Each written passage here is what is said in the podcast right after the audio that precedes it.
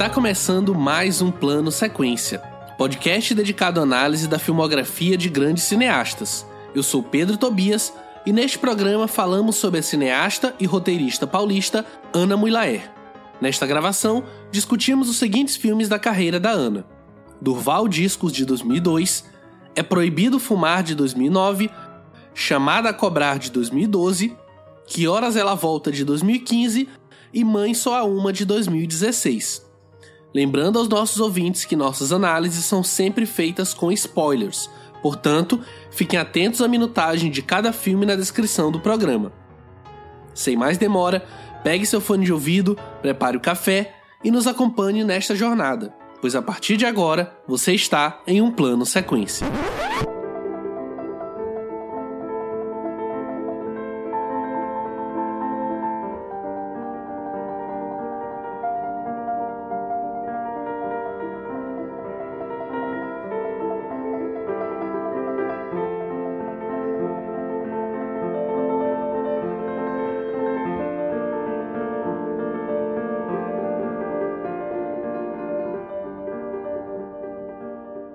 Nascida em São Paulo no dia 21 de abril de 1964, a cineasta, diretora de televisão e roteirista Ana Muylaer estudou cinema na Escola de Comunicação e Artes da USP. Como roteirista, participou das equipes de criação dos programas Mundo da Lua e Castelo Ratimbum da TV Cultura, Disney Clube do SBT e O Menino Muito Maluquinho da TVE Brasil. Em 2005, foi co-roteirista da série Filhos do Carnaval, da HBO, e fez o último tratamento do roteiro do filme O Ano em que Meus Pais Saíram de Casa, ambos dirigidos por Cal Hamburger.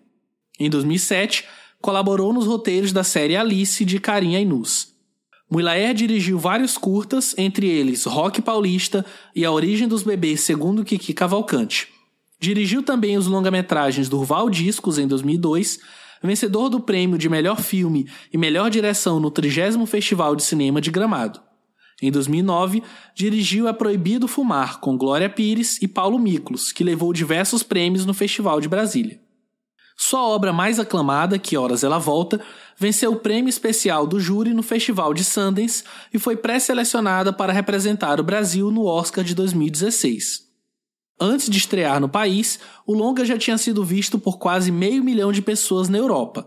Somente na França, em apenas quatro semanas de exibição, o filme superou a marca de 150 mil ingressos vendidos. Na Itália, alcançou a oitava posição do ranking dos filmes mais vistos. Nos Estados Unidos, teve uma bilheteria considerada satisfatória para uma produção estrangeira, arrecadando cerca de 377 mil dólares. Durante a pós-produção de Que Horas Ela Volta, Ana filmou Mãe Só Há Uma, que não obteve o mesmo sucesso de seu antecessor, mas ainda assim foi exibido no 66º Festival de Berlim em fevereiro de 2016 e recebeu o prêmio TED, concedido pela revista alemã Manner. Mesmo depois desse sucesso todo, Ana diz ainda sofrer com preconceito. Em entrevista concedida à revista Trip, ela diz: abre aspas é muito mais fácil a sociedade reconhecer o sucesso masculino do que o feminino. Por exemplo, dizem que sou a primeira mulher a representar o Brasil em 30 anos. Porém, a Katia Lund co-dirigiu Cidade de Deus com Fernando Meirelles, mas ninguém se lembra dela. A Karen Harley dirigiu com a Lucy Walker e o João Jardim o filme Lixo Extraordinário em 2011. De novo, ninguém se lembra delas. Então existe essa ideia de que a mulher pode fazer o trabalho, mas não senta no trono. Fecha aspas. Para debater comigo sobre a carreira de Ana Muylaer, estão aqui hoje o Fernando Machado. Fala pessoal, Pedro, Marina, Leandro. Finalmente a gente tá falando de, da Ana, que é, a gente vem falando dela assim, já, já há um bom tempo. E vai ser maravilhoso porque é um cinema assim. Pra mim que é pra mim que sou paulista, vai ser muito especial a gente poder falar do, do cinema e poder falar até dos bairros que, que acabam sendo personagens do, dos seus filmes.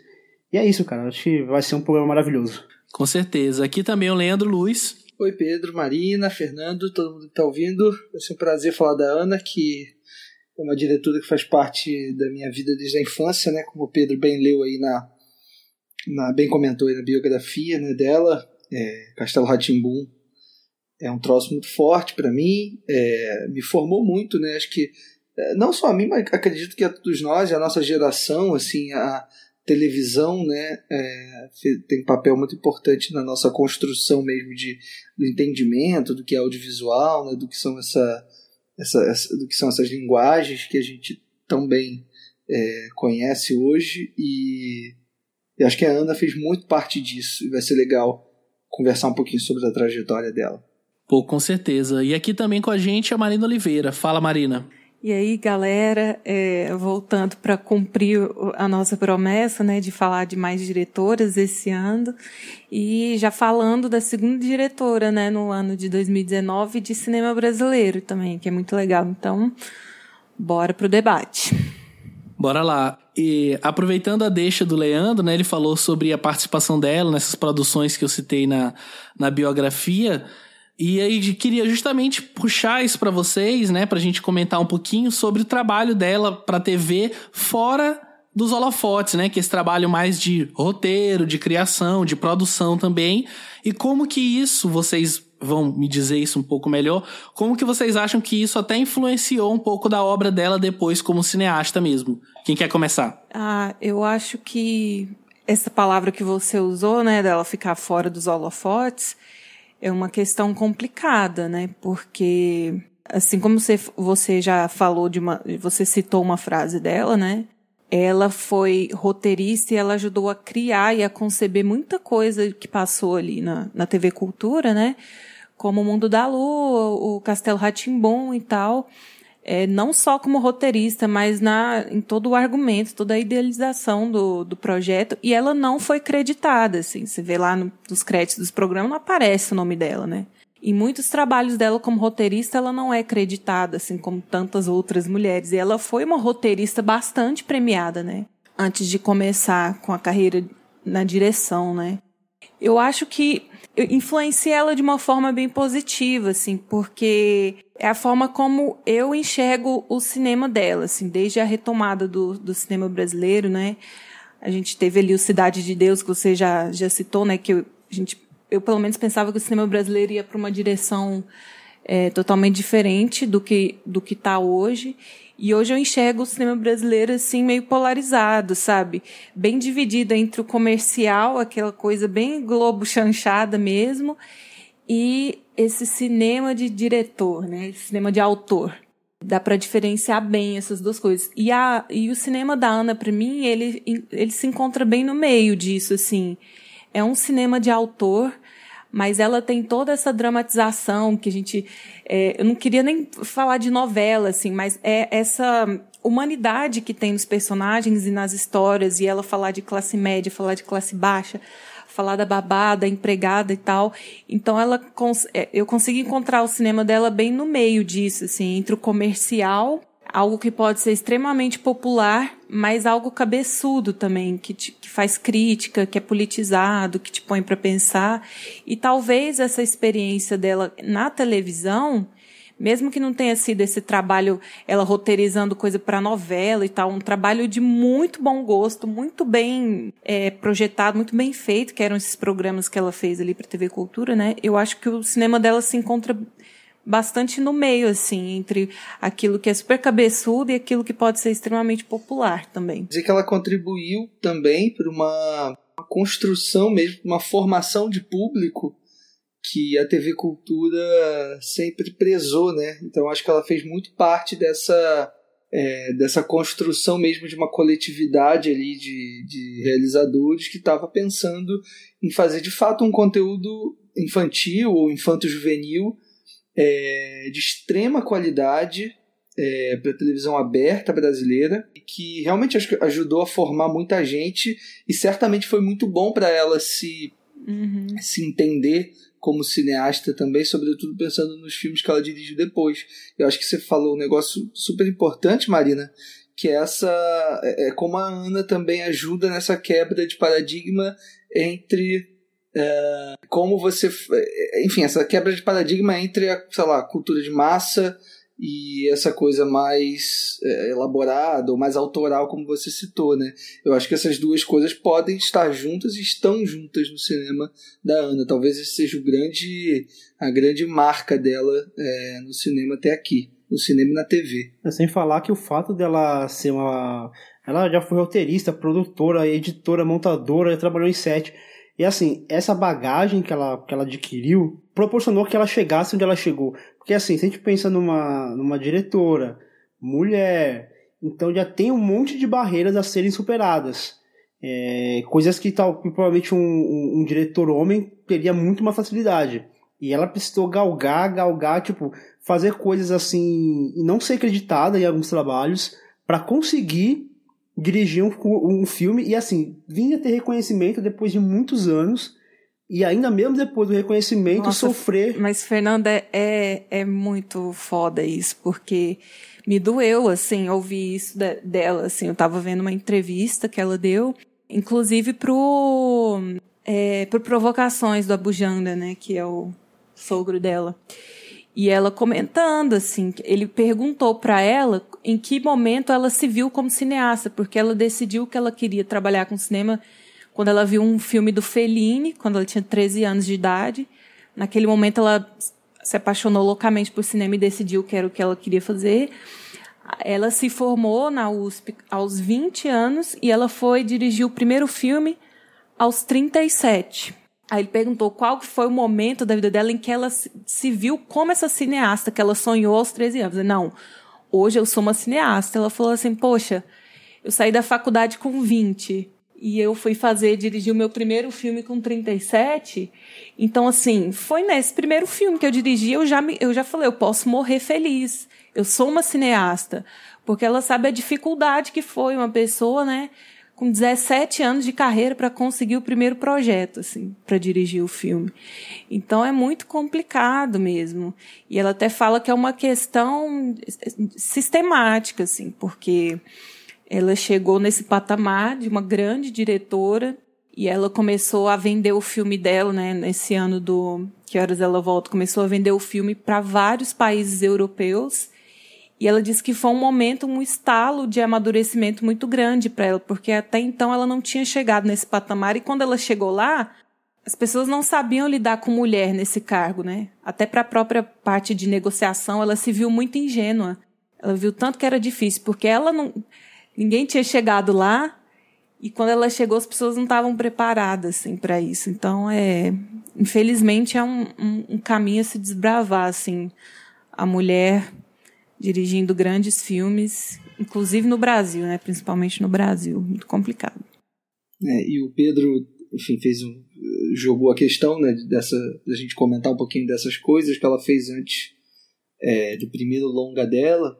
E eu acho legal a gente levantar o, o primeiro curta que ela dirige, né? O primeiro, enfim, é, trabalho de cinema, se a gente for colocar o curta-metragem dentro desse dessa definição, né, que eu acho que é o correto se fazer, é, que é a origem dos bebês, segundo Kiki Cavalcante, que é um curta que eu acho super divertido, acho que todo mundo aqui assistiu, né? É um curtinha que ela faz é, sobre uma menina que tem uma definição muito particular é, do que é o sexo, né? É, a partir de uma briga dos pais, ela, ela de repente na escola, a professora está falando sobre reprodução, sei lá, de animais, e alguém pergunta, né, algum aluno é, pergunta, ah, mas e os seres humanos, como é que, e os bebês, como é que nascem? Aqui que vira e fala, não, é, é quando o papai tenta matar a mamãe. Óbvio que isso é posto de uma forma bem divertida, descontraída, mas isso é, já por si só já é um gatilho para várias discussões interessantes, né? É, que ela vai abordar inclusive nos outros longas dela também. É o que a Marina falou, de mesclar, né? Que ela, que ela consegue mesclar o, o que ela vinha já, já produzindo de conteúdo infantil, só que já imbuindo nisso algumas críticas, alguns, alguns comentários, assim. É, é, é, isso dela, da criança falar que é quando o pai tenta matar a mãe, é, tipo, é uma coisa muito forte de você falar, né? Não, demais, muito forte. É uma situação muito complicada de, de agressão, de, de tentativa de, de, de feminicídio, é uma coisa assim terrível. E ela, e ela na inocência dela e, e falando aquilo, e, e é, um, é, um, é, um, é, é, muito, é muito singelo como ela trabalha isso. Exatamente o que ela fazia nos programas da, da TV Cultura, lógico, com uma carga de crítica um pouco menor, não vai falando de sexo, mas você consegue ver ali nos, nos, desenhos um conteúdo muito, muito, muito rico também, mesmo sendo um produto infantil. Não, é, demais, é uma coisa assim, que é. já até sente falta. Nossa, já... gente, só de ter uma protagonista negra no Castelo Ratimbum, sabe, nos anos 90, isso já é revolucionário, assim tinha até representatividade, sabe, no, nesses projetos. Não se faz isso mais, Mano, né? É, hoje, hoje você vê um, um, Não, você vê uma propaganda do Banco do Brasil e galera censurando porque promove diversidade, tá ligado? Pois é. Tipo, é. a gente voltou, a gente voltou 30 anos no tempo, cara. É um negócio absurdo. O, o Pedro até pediu pra gente fazer uma comparação, assim, do que que essa experiência dela como roteirista na TV e trabalhando na TV pode ter agregado para o trabalho dela, eu acho que é isso mesmo, conseguir dosar bem o comercial e algo mais elit que acaba sendo mais elitizado, né, que é essa coisa que te bota mais para pensar, cinema mais de autor e tal, e essa humanidade, essa dramaticidade que ela consegue pôr nesses filmes dela, assim, porque eu acho que em questão de, de técnica, é, fotografia é bem distante da televisão, sabe? Ela tem, ela usa bastante iluminação natural, ela trabalha com fotógrafos. É, até nesse que horas ela volta, ela trabalhou com uma fotógrafa, acho que eu não sei se é colombiana. Eu não sei, mas acho que nesse sentido técnico assim. Eu acho que ela é uruguaia. É, uruguaia. Ô Marina, só confirmando essa informação, ela é argentina de origem uruguaia. Então, pode ser considerado das duas nacionalidades. Eu acho que nesse sentido o cinema dela está bem mais próprio, do, mais próximo do cinema argentino, por exemplo, é do que porque foge bem dessa linguagem de TV ah, mesmo. sim, não, ela é muito sofisticada. É, o cinema dela é, é não, muito... não, não falo nem, nem de sofisticação, porque você liga uma televisão para ver uma novela, é aquela mulher que acorda maquiada, é aquela iluminação super artificial, né? Aqueles cenários super artificiais, e ela trabalha uma coisa muito mais natural, né? Que foge bem da linguagem de TV. É, só vai estranhar quando a gente chegar lá no Chamada a Cobrar, mas isso é um assunto para daqui a pouco. Respondendo a minha própria. E é legal ah, que só. Vai lá, Leandro. Rapidinho, só para lembrar que a Bárbara Álvares, que é a diretora de fotografia, ela é uma habituê do cinema brasileiro, né? Ela fez também os dois filmes da Gabriela Amaral Almeida, O Animal Cordial e A Sombra do Pai, que inclusive vai estrear, estrear agora em maio. Provavelmente quando esse programa sair, o filme já vai ter estreado, então corram para ver se Vingadores deixar. E alguns outros filmes também que eu esqueci agora, mas ela já. É, eu perguntei dessa da relação, né, de como que de repente esse trabalho dela na TV, especialmente atrás ali dos holofotes, é, influenciou o cinema dela. E eu vejo muito isso em dois aspectos da filmografia dela. O primeiro é esse cinema que busca ser menos intelectualizado e fechado em si mesmo e nos seus próprios significados e muito mais aberto, acessível até para o público. É, não que necessariamente isso queira dizer que é um filme menor, ou um filme que não tem uma mensagem, ou um filme que não tem uma autoria, como a gente vem batendo desde o começo do programa, inclusive desde o começo do plano sequência em si. É, e o segundo fato, que eu acho que é uma coisa que tem muito mais a ver com limites orçamentários, que é um, ela faz filmes muito anti-grandiloquentes, né? Se você parar para pensar um pouquinho, ela explora muitos ambientes urbanos que são acessíveis, né, de uma forma geral. Ela explora muito dramas que são fechados em um apartamento, em uma lanchonete, em um carro, sabe, na vida de uma família ou de amigos ou de um casal. E aí justamente eu acho que nisso vem a fala da Marina, que é sobre ela ter essa aproximação talvez com o cinema argentino, eu diria também um pouco o cinema chileno, esse cinema mais urbano chileno que explora essa classe é, emergente, essa classe média emergente, que é também um dos, um dos temas principais da, da Muilaé. Mas acho que a gente pode então já partir para o primeiro filme da pauta, que ela vai fazer lá em 2002, Durval Discos. Quando o tempo é mau a tempestade fica de fora. A baleia é mais segura que um grande navio.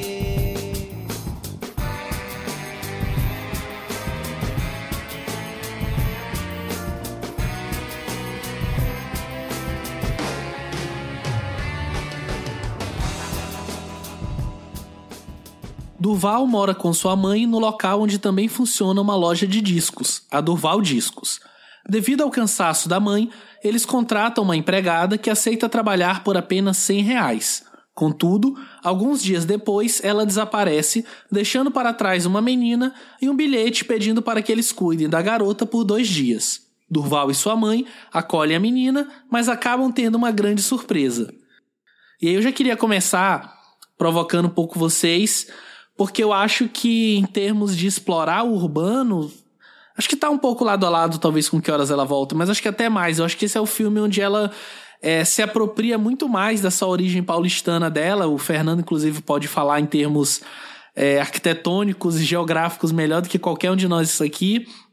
Mas ela se apropria muito, isso a gente vê já a partir da cena de abertura, que eu acho, inclusive, um plano lindíssimo, né? Um, um grande plano sequência, onde os créditos vão aparecendo em cartazes, nas placas. Nossa, eu acho em termos de decupagem, até se você pensar como que a câmera atravessa a rua, ela passa no meio de pedestres, sem, sem você sentir que há pausas para isso, sabe? De uma forma, ah, esse é o momento disso aqui entrar e a câmera tá lá atrás e ela entra numa loja, sai. Eu acho que é o filme onde ela talvez explora melhor essa questão da cidade e já a partir do, do plano de abertura queria jogar isso para vocês pra gente começar o debate. Caramba, e assim, eu adoro esse filme, porque para ser um filme de estreia dela, né, já chega com o pé na porta, assim, é uma, é uma salada que eu gosto muito, né, porque tem uma pegada, assim, de comédia misturado com um pouco de surrealismo e tal, mas para uma pessoa como eu, que sou goiana, mesmo não, não é, não tendo essa familiaridade com a cidade de São Paulo e com as pessoas, ela consegue criar uns arquétipos ali nos personagens, né? Sobretudo ali no protagonista, no Durval, que fica muito claro, assim, aquele cara que não saiu dos anos 80, né?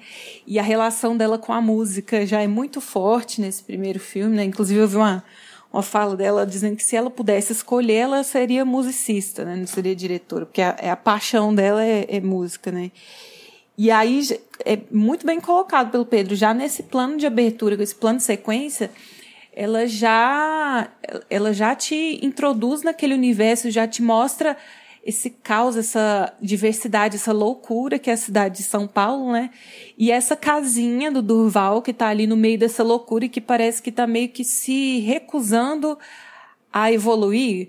Parece que ela está parada ali no tempo, assim como a mãe dele, e assim como o personagem principal, né? Esse cara com aquele cabelo meio mullet, aquele, aquela permanente cacheada e tal. Um cara todo durão, que na verdade é só pose, é, né? O... Só pose. A cidade de São Paulo é um personagem nos filmes da Ana. E esse filme, acho que é, que é o retrato, assim.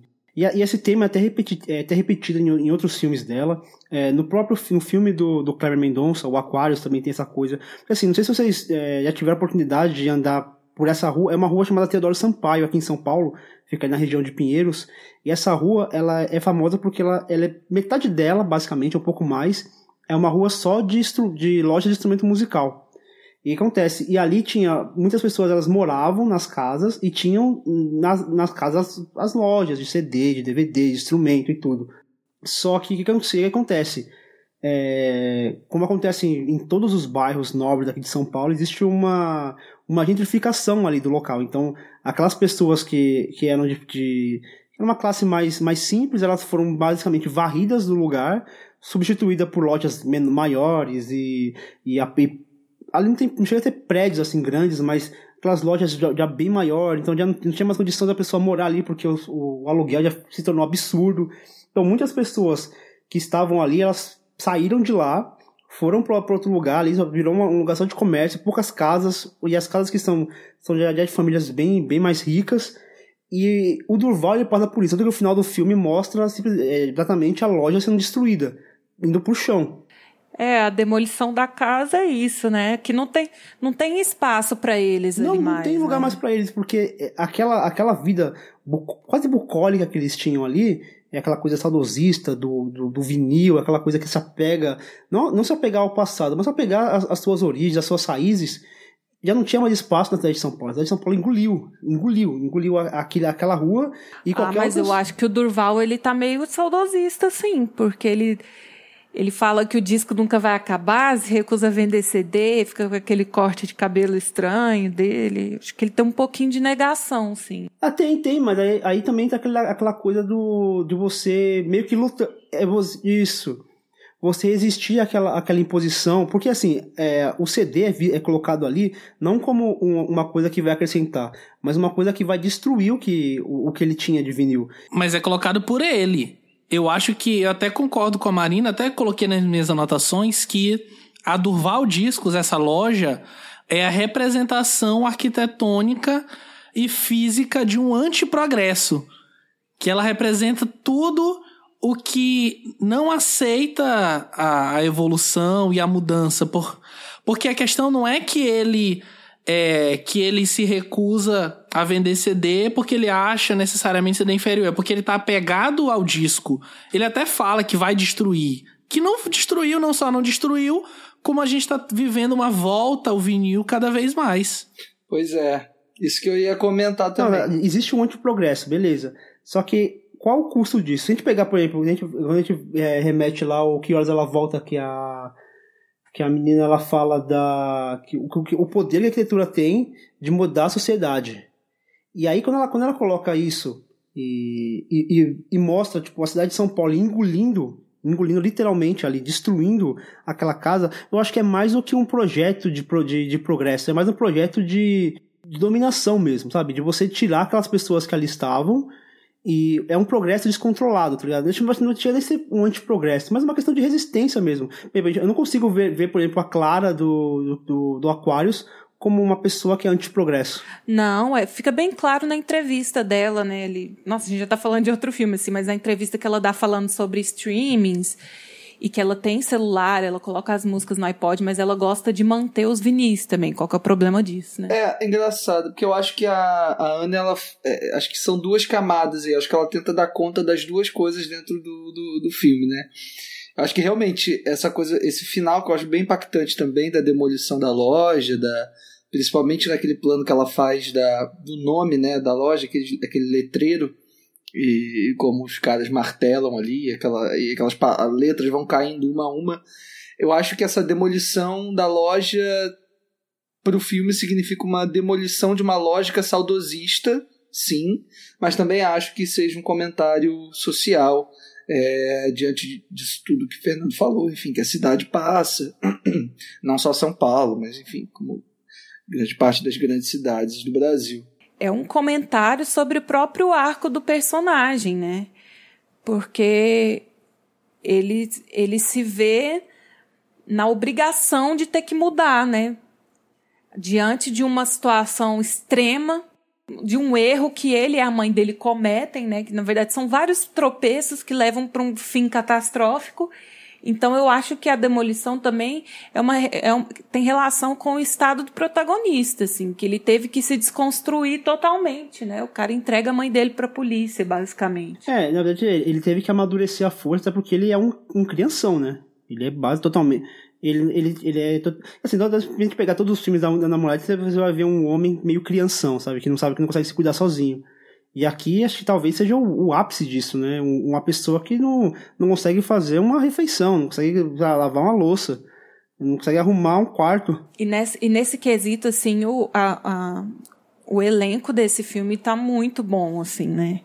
Ele vem, acho que do, ele vem do teatro, né? Esse ator, eu, eu até esqueci o nome dele, assim. O Ari França? Isso. Ele é Tanto ótimo. ele quanto, quanto a atriz que faz a mãe dele, quanto a menininha. Parece que eles fizeram um casting com 100 crianças diferentes, assim, até chegar nessa garotinha Kiki, né? É, estão todos muito bem escalados, assim. Eu esqueci o nome da atriz que faz a, a babá. Letícia Sabatella. É, Letícia Sabatella. A Letícia Sabatella, que tá ruiva, né?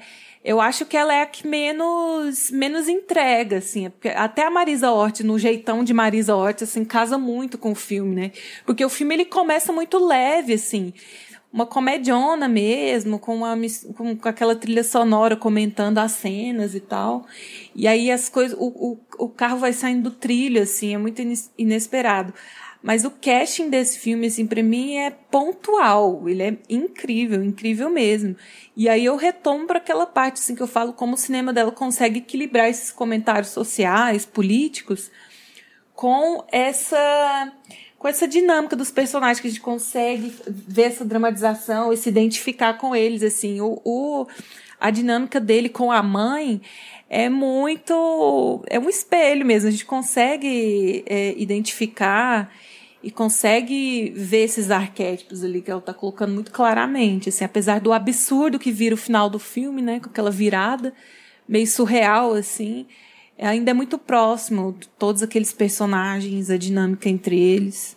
É, eu acho que ela constrói o filme muito bem, né? A gente tem, é, acho que você usou bem essa palavra, Marina, surrealista, porque tem vários planos muito surrealistas ali, sobretudo os que envolvem um cavalo branco. A bailarina. É, e toda aquela. É, bailarina em cima de um cavalo branco com uma mancha de sangue na parede, enfim. Pintando a parede é com sangue. Aquele plano, inclusive, acho que daria pra emoldurar, assim, de tão bonito que ele é, e tão forte, tão é, inusitado também, né? Acho que o, o, o Durval Discos ele é um filme que que dialoga muito, assim, acho que por mais que ele seja um filme até meio datado em algum sentido, é, justamente por ele estar tá, é, tratando de questões ali inerentes ao que era a sociedade brasileira em 2002, é, mas ao mesmo tempo acho que a gente consegue fazer trazer várias conexões com ele, assim, é, é, mesmo que não tenha sido intencional do filme, mas por exemplo quando o Pedro fala que ah não, mas essa questão do vinil, né, se a gente for olhar hoje a gente talvez tivesse é, dado razão ao Durval esse tempo todo, né, de que o vinil não ia acabar. E eu acho que o filme está sempre lidando com essa com essa dicotomia entre o que é novo e o que é velho e o que é ultrapassado e o que ainda vai perdurar. Mas eu acho que o discurso da Ana no final das contas é que o novo sempre vem e que é, acho que esse arco dramático que se cria em cima do personagem do Durval é, representa muito isso, né? Isso que vocês comentaram, desse crescimento dele. E uma outra coisa que eu acho bem bacana também, que, que vocês comentaram rapidamente, que é essa relação da Ana com a música, né? A gente tem que levar em consideração também que nessa época ela era casada é, com André Bujanra, né? Que é o cara que, faz, que fa, fa, fez as trilhas sonoras dela até enfim, fez o, o, curta, fez a trilha do Durval, acho que fez a trilha do, de algumas outras coisas também dela para TV, enfim, Castelo Ratimbum também. É, e é um cara muito bom, assim, ele aparece como ator em alguns momentos também. Ele é, aquele cara do, do reggae que aparece em algum momento. É, não sei se vocês conhecem o André Bujan, né? Filho do Antônio Bujan. Sim, sim, sim. É, sim, é um, sim. É, eu considero ele um músico genial, assim. Eu, eu gosto muito da carreira toda que ele tem é, na música, seja na parceria com o Maurício Pereira nos Mulheres Negras, ou a banda que ele monta depois, o Karnak, ou os discos que ele lança solo mesmo, enfim, acho que é um cara muito genial, e acho que o fato dele ser casado com ela e de ter sempre trabalhado com ela até então, eu acho que só fez crescer é, as coisas que ela fez assim dentro do audiovisual. E eu acho que a trilha do Durval também é, é muito rica, assim, porque ela consegue é, conciliar músicas super é, conhecidas do público, né? Se toca muito é, Jorge Ben, Tim Maia, sei lá, tem Caetano Veloso, enfim, tem muitas músicas super conhecidas, ao mesmo tempo tem uma trilha sonora original muito bacana, muito sutil é, e que casa muito bem com aquela transgressão toda que estava sendo feita ali. E aí, pensando na, na, obra da Ana como um todo, acho que talvez o Durval seja o filme mais transgressor dela, assim, do ponto de é. vista de de como ela manipula as ferramentas ali é, da linguagem cinematográfica. É, e como mesmo. o filme se transforma, né? É, eu acho que a própria abordagem dela dos, dos temas, assim, e a forma como os personagens evoluem é algo que eu não vejo tanto, que é, que é uma crítica que eu tenho ao próximo filme dela, por exemplo, Proibido Fumar, né? Então a gente pode passar para o filme seguinte da pauta, que ela vai fazer em 2009, é Proibido Fumar.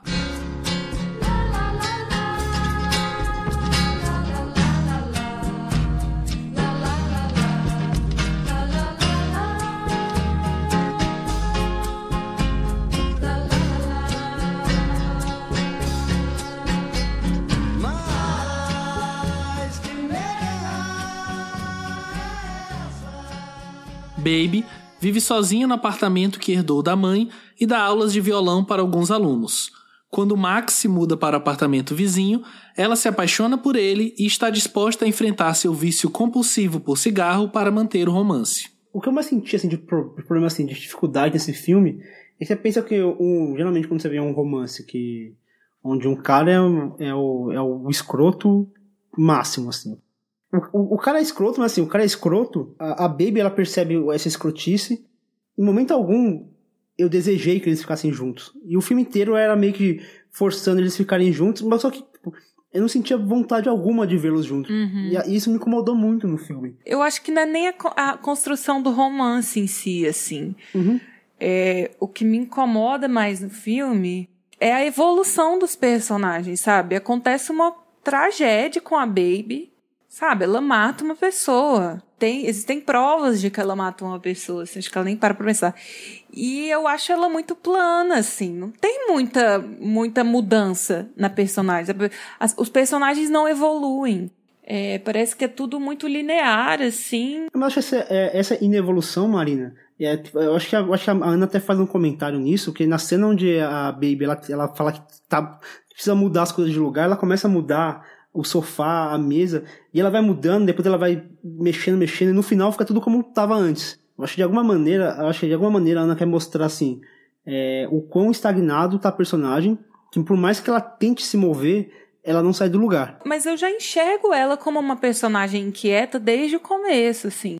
Porque ela, ela fala muito de, de, de desejo e realização, assim, nesse filme até a própria relação dela com o sofá. Então, a Baby é uma personagem é muito inquieta, ela tá sempre querendo, é muito gananciosa, ela quer, quer sempre alguma coisa, e quando ela chega lá e conquista, às vezes conquista de formas precisando brigar, precisando ser um pouco chata. Aí quando ela conquista, ela perde o interesse, entendeu?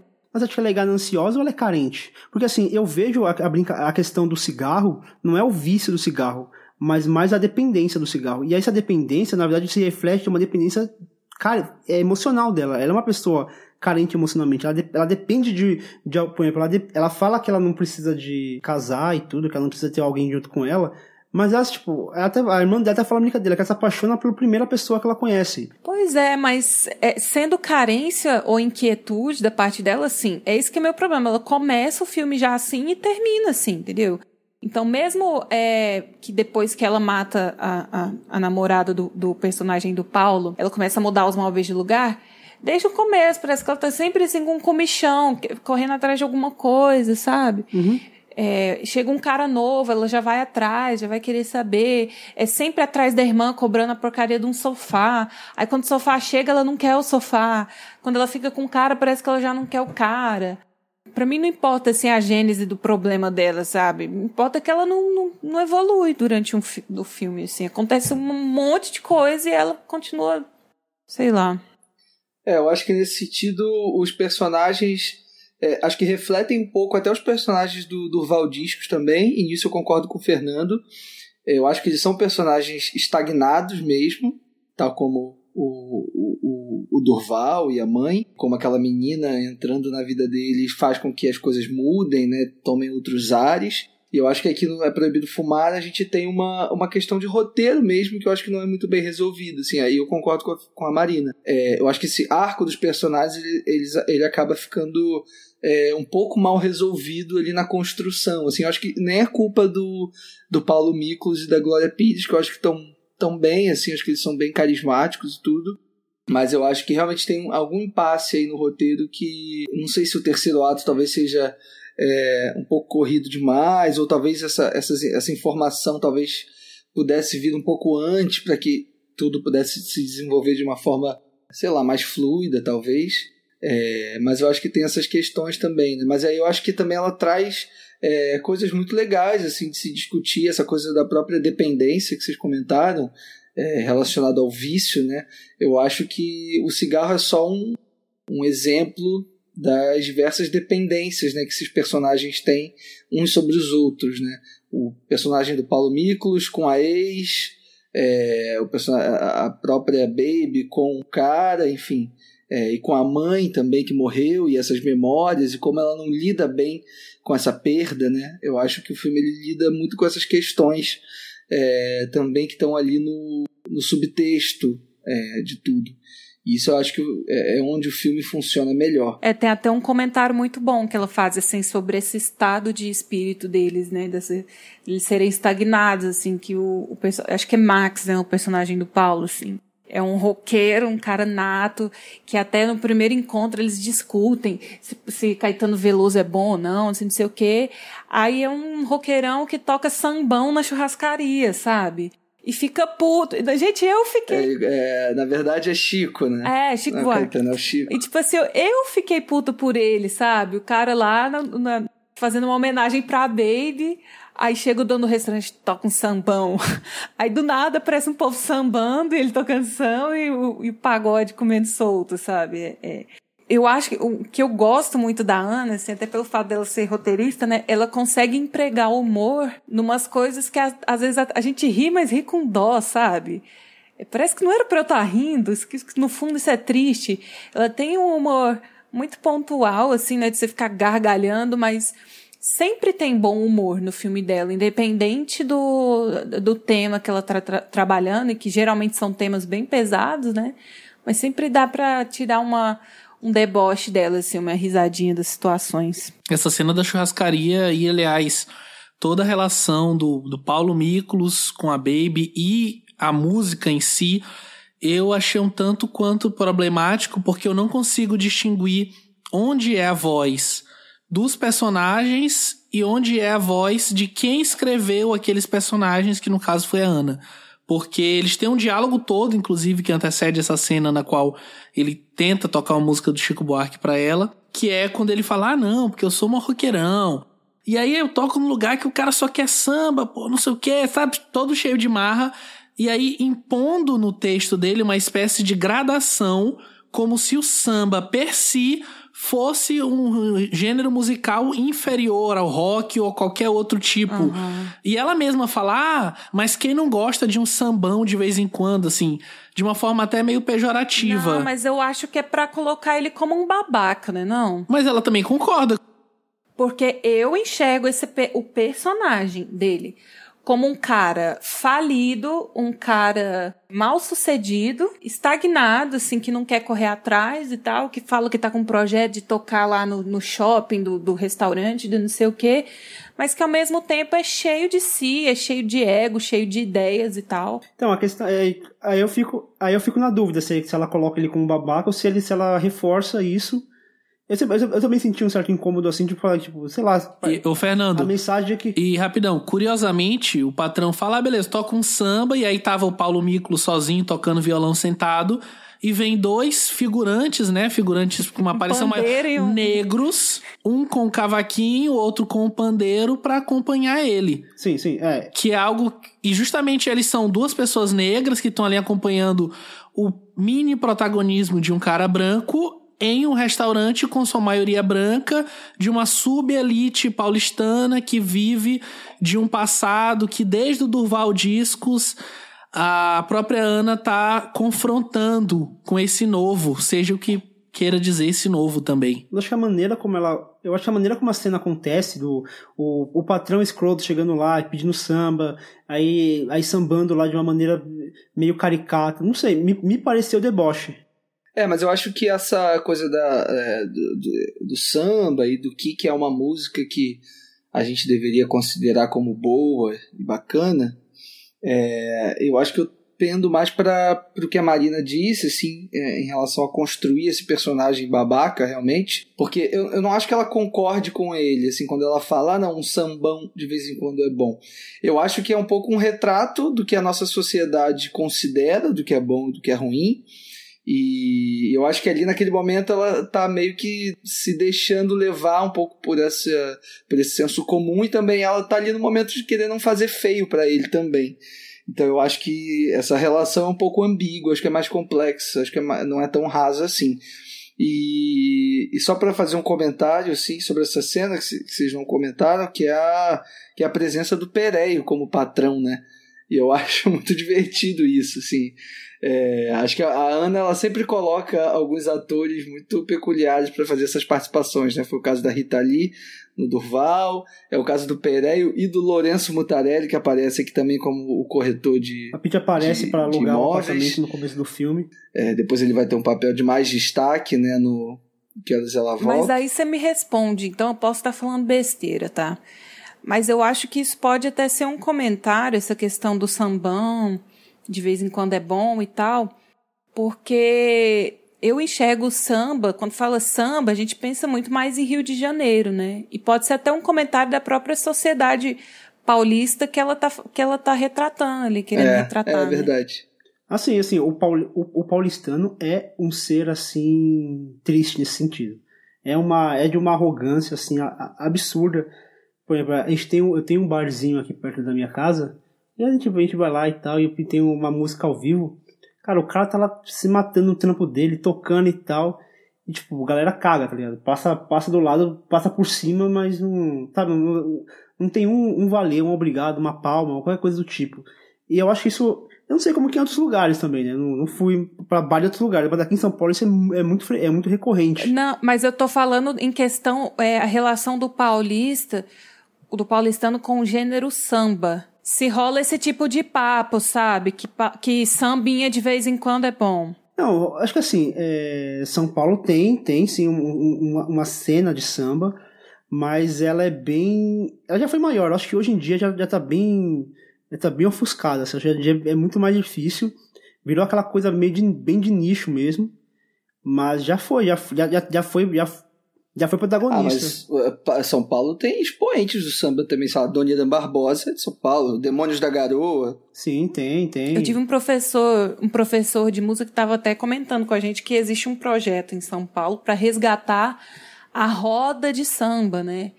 Então, para colocar as pessoas em roda de samba mesmo, a luz de, a luz de lampião e tal, para resgatar essa cultura do, dos, da roda do samba. Sim, o bairro de Pinheiros, aquela região lá, Vila Madalena, Perdizes, que é onde foi filmado ali o Durval Discos, aquela região você vai encontrar bastante barzinho de samba, e a, a, acontece, tem bastante, assim. É só saindo um pouquinho da, da música e voltando em si para os temas do filme, até para uma coisa que a gente comentou, mas acabou passando um pouco batido. Acho que foi o Leandro que comentou no começo que a partir do terceiro ato ele sente que as coisas acabam se apressando um pouco e talvez não tendo uma resolução muito adequada.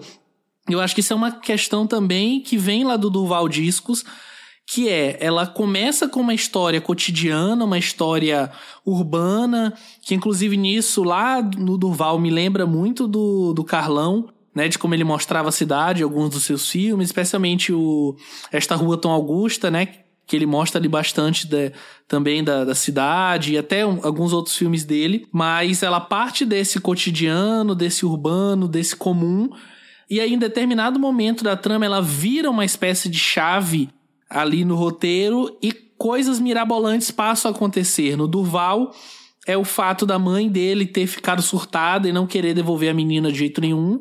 E aqui é o fato de, até meio que sem querer, a Baby ter atropelado lá a ex barra atual, não se sabe direito. Sem querer, querendo. É, né? esposa do, do personagem do, do Paulo Miklos. E eu acho que justamente aqui tá talvez um problema, que é um problema semelhante que eu vou enxergar lá na frente no Mãe Só Uma, que é talvez o fato da Mula Era, até por ter passado muitos anos dirigindo e atuando na TV com uma linguagem um pouco mais simples, mais. É, como é que eu posso colocar a palavra? Mais linear. Que ela não consegue imprimir esse suspense senão através de uma trilha muito marcante. E a câmera ela usa um movimento até meio maniqueísta de apontar para onde ela quer e aí, nisso, lembrando a comparação que o Fernando fez no começo com o Aquarius, eu acho que talvez o Kleber Mendonça Filho saiba fazer isso um pouco melhor, até não comparando, obviamente, os dois, cada um tem seu cinema, mas eu acho que ela tenta imprimir esse, não é suspense, mas esse clima um pouco mais tenso nesse momento onde ela vira a chave e leva para esse lugar um pouco menos cotidiano, um pouco menos é, mundano, só que acaba falhando um pouquinho, falha lá no Durval, menos, mas falha um pouco aqui também. Eu acho que nisso eu enxergo esse problema. Não sei se o Leandro estava se referindo a isso. Eu tava, é, eu tava, assim.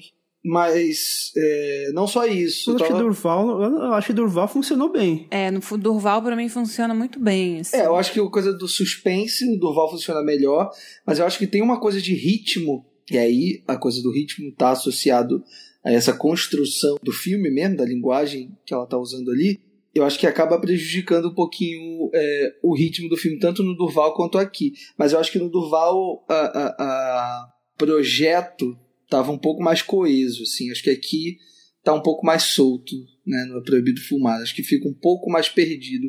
Até mesmo em algumas relações que ela tenta criar com a personagem da Baby, é, na coisa dela, lembra daquela cena da depilação, é, né, dela meio que com toda uma, uma, uma uma ideia de agradar o Max, de, de, e de agradar um padrão né, de sociedade, tudo. Ela faz bem a dona de casa mesmo, né? E eu acho que essas coisas elas é, não são muito bem trabalhadas ao longo do filme também, né? Acho que é, fica muito como um comentário sobre essas situações e um comentário meio raso, assim, né? No final das contas, assim, acho que não, ela não consegue se aprofundar tanto aqui quanto ela vai conseguir em outros, em outros projetos, assim.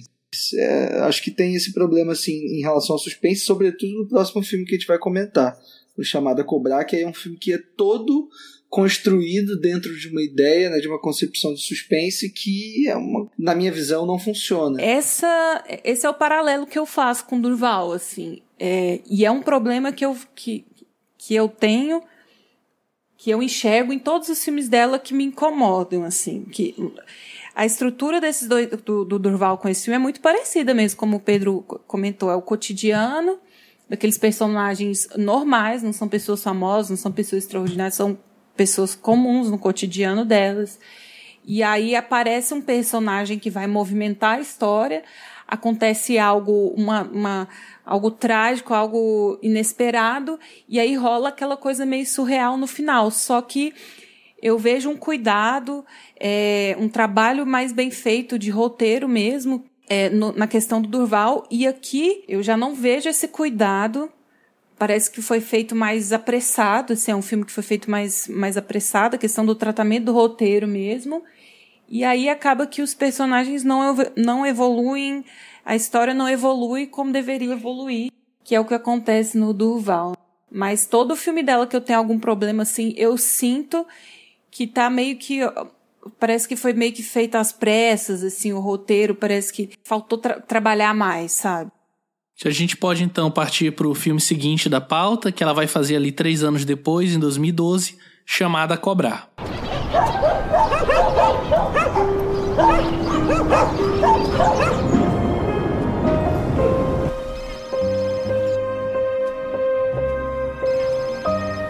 Alô? A senhora tem filha?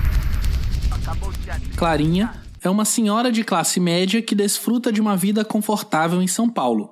A paz da mulher acaba quando ela recebe um telefonema de um suposto sequestrador que teria raptado sua filha. E aí é eu queria já puxar o debate mencionando que parece que a Ana Mulaera, aqui a gente percebe um pouco melhor, ela tem essa certa curiosidade com esses eventos que envolvem criminalidade de uma certa época, né? Porque no Durval Discos ela menciona essa questão de sequestro de crianças, que era meio que uma coisa que estava em moda ali na, nos anos 90, né? E ela fala ali no Durval Discos.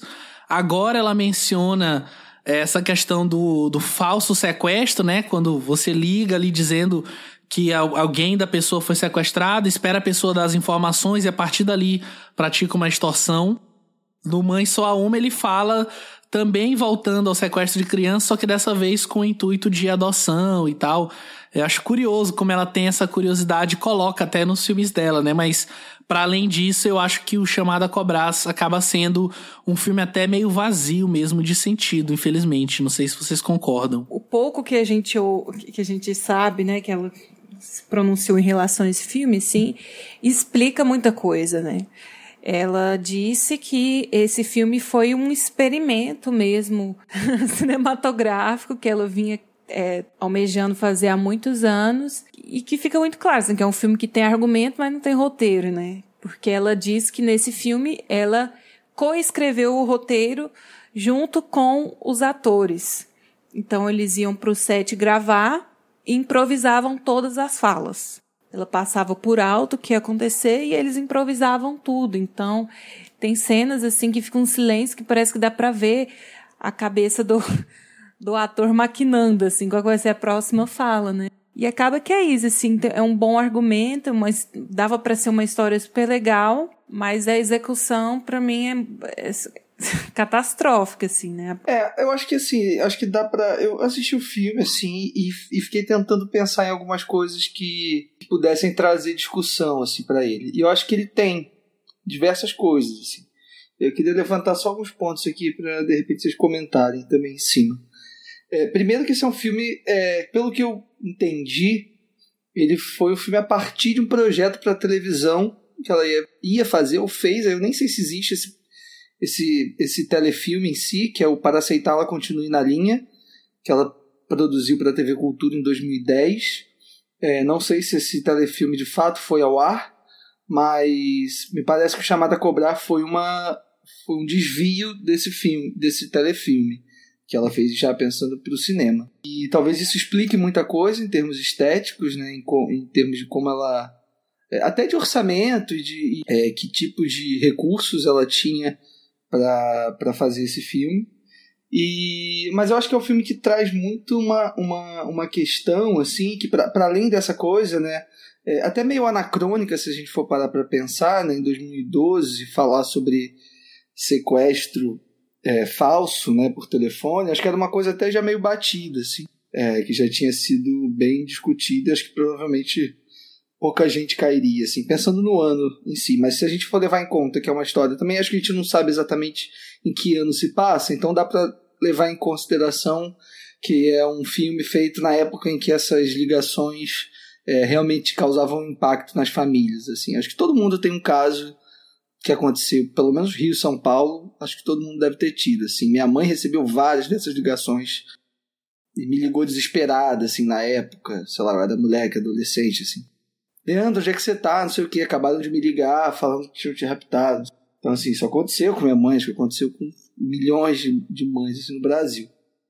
E, mas eu acho que o filme ele traz, para além disso, uma questão muito forte é, que envolve esse emocional dessa, dessa protagonista, que por mais que o filme talvez trate isso é, de uma forma meio rasa e com ferramentas talvez não tão adequadas ao que o, o, que o filme poderia ser, mas eu acho que ele traz uma coisa muito bacana assim de, de solidão assim dessa protagonista e de como de repente toda essa jornada que ela que ela faz ali em busca é, da filha, né? Essa peregrinação de São Paulo para o Rio, que eu acho muito muito interessante também esse deslocamento, né, de cidades, como ela é, como ela sai de uma da cidade dela, né, de São Paulo, vai para o Rio de Janeiro, ela cai numa num bairro aqui do Rio chamado Realengo, que talvez para quem não conheça não quer dizer nada, mas é um bairro é, da zona oeste aqui do Rio, enfim, é, predominantemente pobre.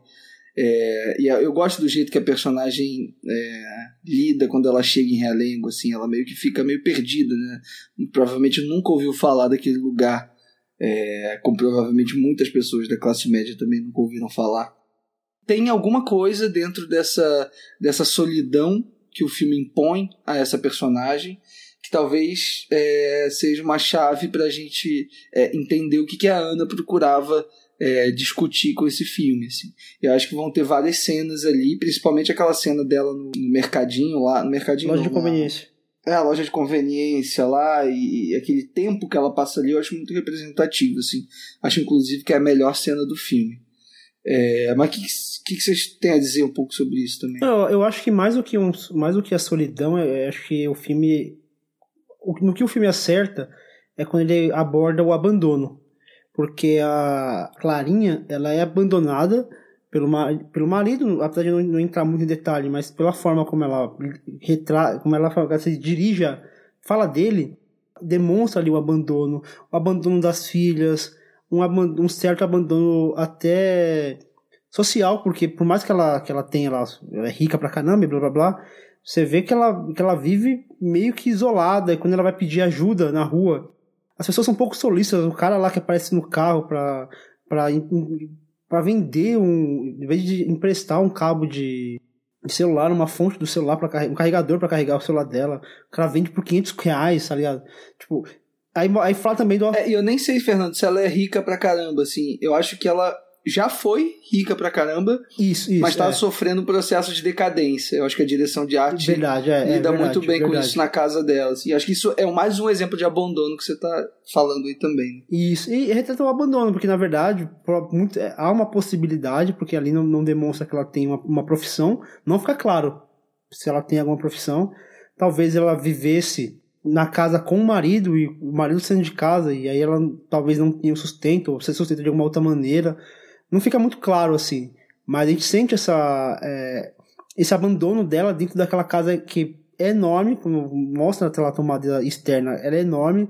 Só que o problema é que assim, tem, tem um material que eu acho interessante, eu, acho, eu gosto do dispositivo do filme, de dela no carro, com uma, falando pelo, no celular, para mim funcionou funcionou bem esse dispositivo, eu gostei disso. O problema é quando, quando a, a, Ana ela tenta inserir alguns comentários, algumas críticas, me soa, sabe, críticas de Twitter? Que você vai no Twitter e coloca lá 144 caracteres e faz uma crítica e, e fica por isso, sabe? Não desenvolve, não vai, não vai pra frente. É só, só joga, só joga alguns comentários. Tipo, que quando, quando ela começou a fazer isso, aqueles comentários lá que quando começou a falar da, da diabetes da mãe do, do da pessoa que tava se fazendo por, pelo sequestrador, eu falei, pô, o filme tá indo pra um caminho legal, tá indo pra um caminho bom. Só que, tipo, abandona o caminho e trata de maneira muito superficial, muito até maniqueísta, aquela coisa do. Ah, você é rica, você não sabe o, o que eu passo aqui. Você não sabe. Você é rica, mas você, a, a, o seu sofrimento não é exclusivo. Vira um discurso raso, assim, uma crítica que você entende onde ela quer ir, mas no momento algum ela consegue chegar nesse, nessa, nessa crítica que ela quer mostrar. E quando ela chega no, no, no, no ápice, no clímax, tipo, a resolução é da maneira mais simplória possível, assim, tipo, não chega nem sem um clímax, é simplesmente um filme. Parece, parece que o filme tava indo por, por um caminho e falou, precisa acabar esse filme logo, então acaba e volta para volta pro ponto de partida e finaliza o filme. Mas acho que tem algumas coisas que, que, que me interessaram no, no filme, mas acho que essa essa essa, essa coisa de tratar um, um, um tema de maneira rasa, rápida e, e, só jogada foi o que mais me incomodou. Eu acho que também o filme ele aposta muito no, na protagonista, né? Ele aposta muito nessa relação é, dela com o falso sequestrador nesse primeiro núcleo e a partir disso de explorar de forma é, em segundo plano, ali numa segunda camada, a relação dela com as filhas e das filhas entre si e até da família, e inclusive uma relação até que é, é social dentre a família e aquela empregada, né? Que é meio que uma coisa que já aponta para o que ela vai fazer, em que horas ela volta.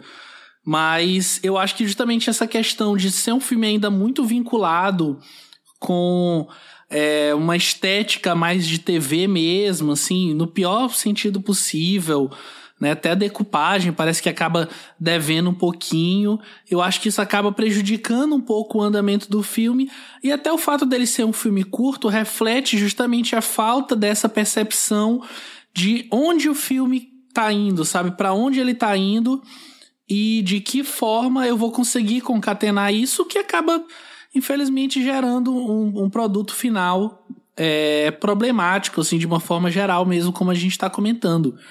Alguém quer falar mais alguma coisinha ou a gente pode partir pro próximo? Acho que pode mandar. Vou ficar, ficar malhando o filme também, não. É, então a gente pode partir pro filme seguinte dela, que dá para falar sem sombra de dúvidas, que é o filme mais aclamado, que mais foi visto dela até hoje, que mais rendeu prêmios e fez com que o nome dela ficasse conhecido, não só dentro do Brasil, que já era, mas é num círculo muito mais ampliado de pessoas, que é o Que Horas Ela Volta de 2015.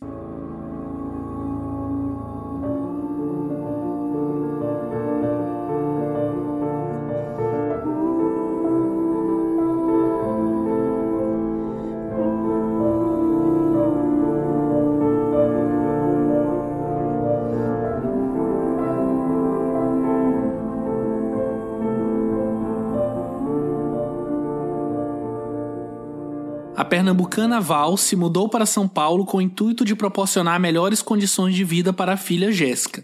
Anos depois, a garota lhe telefona dizendo que quer ir para a cidade prestar o vestibular. Os chefes de Val recebem a menina de braços abertos, porém o seu comportamento complica as relações na casa. Eu acho que aqui a gente tem um exemplar assim desse disso que a gente comentou na abertura, né, do programa desse filme crítico, filme de autor, que também é bastante comercial, né, que também é bastante popular assim. E que eu acho que se durante a promoção desse filme ele fosse tratado como esse filme comercial, ele teria tido uma projeção muito maior aqui no Brasil, né? Mesmo ele sendo um filme extremamente popular, ele ainda foi um filme que foi entregue eh, na mão de distribuidoras pequenas, assim, acabou não chegando em todos os lugares que poderia chegar, né? Mas é esse filme cabeçudo e, e que fala com todo mundo ao mesmo tempo, né? é muito incrível, assim. E é trabalho, e dá para ver que foi um filme que foi empregado muito tempo, muito muita revisão ali, né? Ela é, um, é o projeto da vida da Ana mesmo, né? Ela estava com isso engavetado há 20 anos. E eu acho que eu achei interessante assim, uma das falas dela que eu vi, né? Porque a ideia para o filme, para o roteiro, surgiu quando ela foi mãe. E ela disse que quando ela deu à luz e estava com aquele filho, ela estava trabalhando para a TV Cultura, estava ganhando bem, mas ela quis imediatamente dar uma pausa na carreira porque ela queria que ela própria criasse o filho, né? Ela queria ficar em casa com o filho e isso não impediu ela de trabalhar. Acabou que quando ela foi trabalhar em casa, é, só escrevendo roteiros de casa e tal, acabou que ela é, acabou recebendo um salário quatro vezes maior da TV Cultura, né, para trabalhar de casa, criando filho. E surgiu, de repente, como ela estava nessa situação inédita, sendo mãe, surgiu essa dúvida na, dúvida na cabeça dela, né? Como que alguém é, dá à luz um filho e entrega para outra pessoa criar? E aí partiu desse argumento, assim, ela querendo entender por que que uma mãe é, necessita dessa figura da babá na educação dos filhos, sendo que é algo extremamente forte, relevante. A infância é algo que passa super rápido, é algo único, e por que, que alguém terceirizaria isso, né? E aí ela acabou fazendo uma, um estudo de classe, assim mesmo, né? Dessa elite brasileira, que ainda está muito arraigada ali na, na questão da escravidão mesmo, né? De forma bem velada, assim. E como o Brasil foi colonizado, e aqui a gente aprendeu que ninguém quer trabalhar, né? A gente quer sempre terceirizar tudo. Aqui o rico, ele não quer pôr a mão na massa, ele não quer faxinar, ele não quer cuidar do filho, é, ele quer ficar na boa, desfrutando, né? Enquanto em outras culturas a gente vê que as pessoas de classe alta trabalham sim, elas cortam a própria grama, elas lavam louça também, né? E aí, só que a, a minha, o meu entendimento é assim, que esse filme tomou proporções muito maiores. Assim, se ela começou querendo investigar essa questão do, do, da pessoa de classe alta que terceiriza a educação, que terceiriza o, o amor dos filhos, né? Acabou sendo um filme mais, é, muito mais voltado para essa classe trabalhadora, né? Ô Marina, acaba que isso acaba que esse tema original vai ficando em segundo plano, né? Conforme Mas ele ainda a gente... existe de uma forma existe, bem forte, existe. Né? Mas sim. esse que é o legal do filme, ele acabou adquirindo tantas camadas e camadas que a própria diretora conscientemente falou que não não estava pensando em fazer isso, né? Como a questão política assim, de como que o cenário brasileiro mudou nesses últimos 15 anos, na questão de que agora as classes C e D mesmo que a passos muito pequenos, né? Essa, essas classes pobres elas conseguiram o direito à cidadania, né? Mesmo que pouco, mesmo que precário, a filha da empregada está indo para a universidade, a própria empregada tem direito a, a conseguir um estudo, a perseguir uma vida melhor, né? Que foi o que parece que houve um retrocesso na, na última eleição, assim, mas eu foi uma coisa que eu escutei na minha cidade, assim. Nossa, hoje em dia filho de empregado anda de avião, sabe? Realmente foi literalmente o que aconteceu. As pessoas de classe de classe baixa, classe média baixa, começaram a andar de avião, começaram a, viajar, começaram a ter ac acesso à educação, cidadania de uma forma geral, né? E foi uma coisa que a própria diretora falou que não, ela não trabalhou conscientemente nesse livro, né? Ela estava falando da, da classe trabalhadora, da empregada doméstica, barra babá, barra escrava da família, que faz tudo ali, né, sem direito nenhum. Eu acho que justamente por não é, tensionar fazer isso desde o começo, esse retrato que ela acaba fazendo, que acaba surgindo com o filme, além de obviamente mostrar como às vezes o filme ele passa muito da figura do seu realizador, mas é, o fato dela não ter tensionado, isso tendo acabado surgindo, eu acho que faz com que tenha uma autenticidade maior ainda naquilo.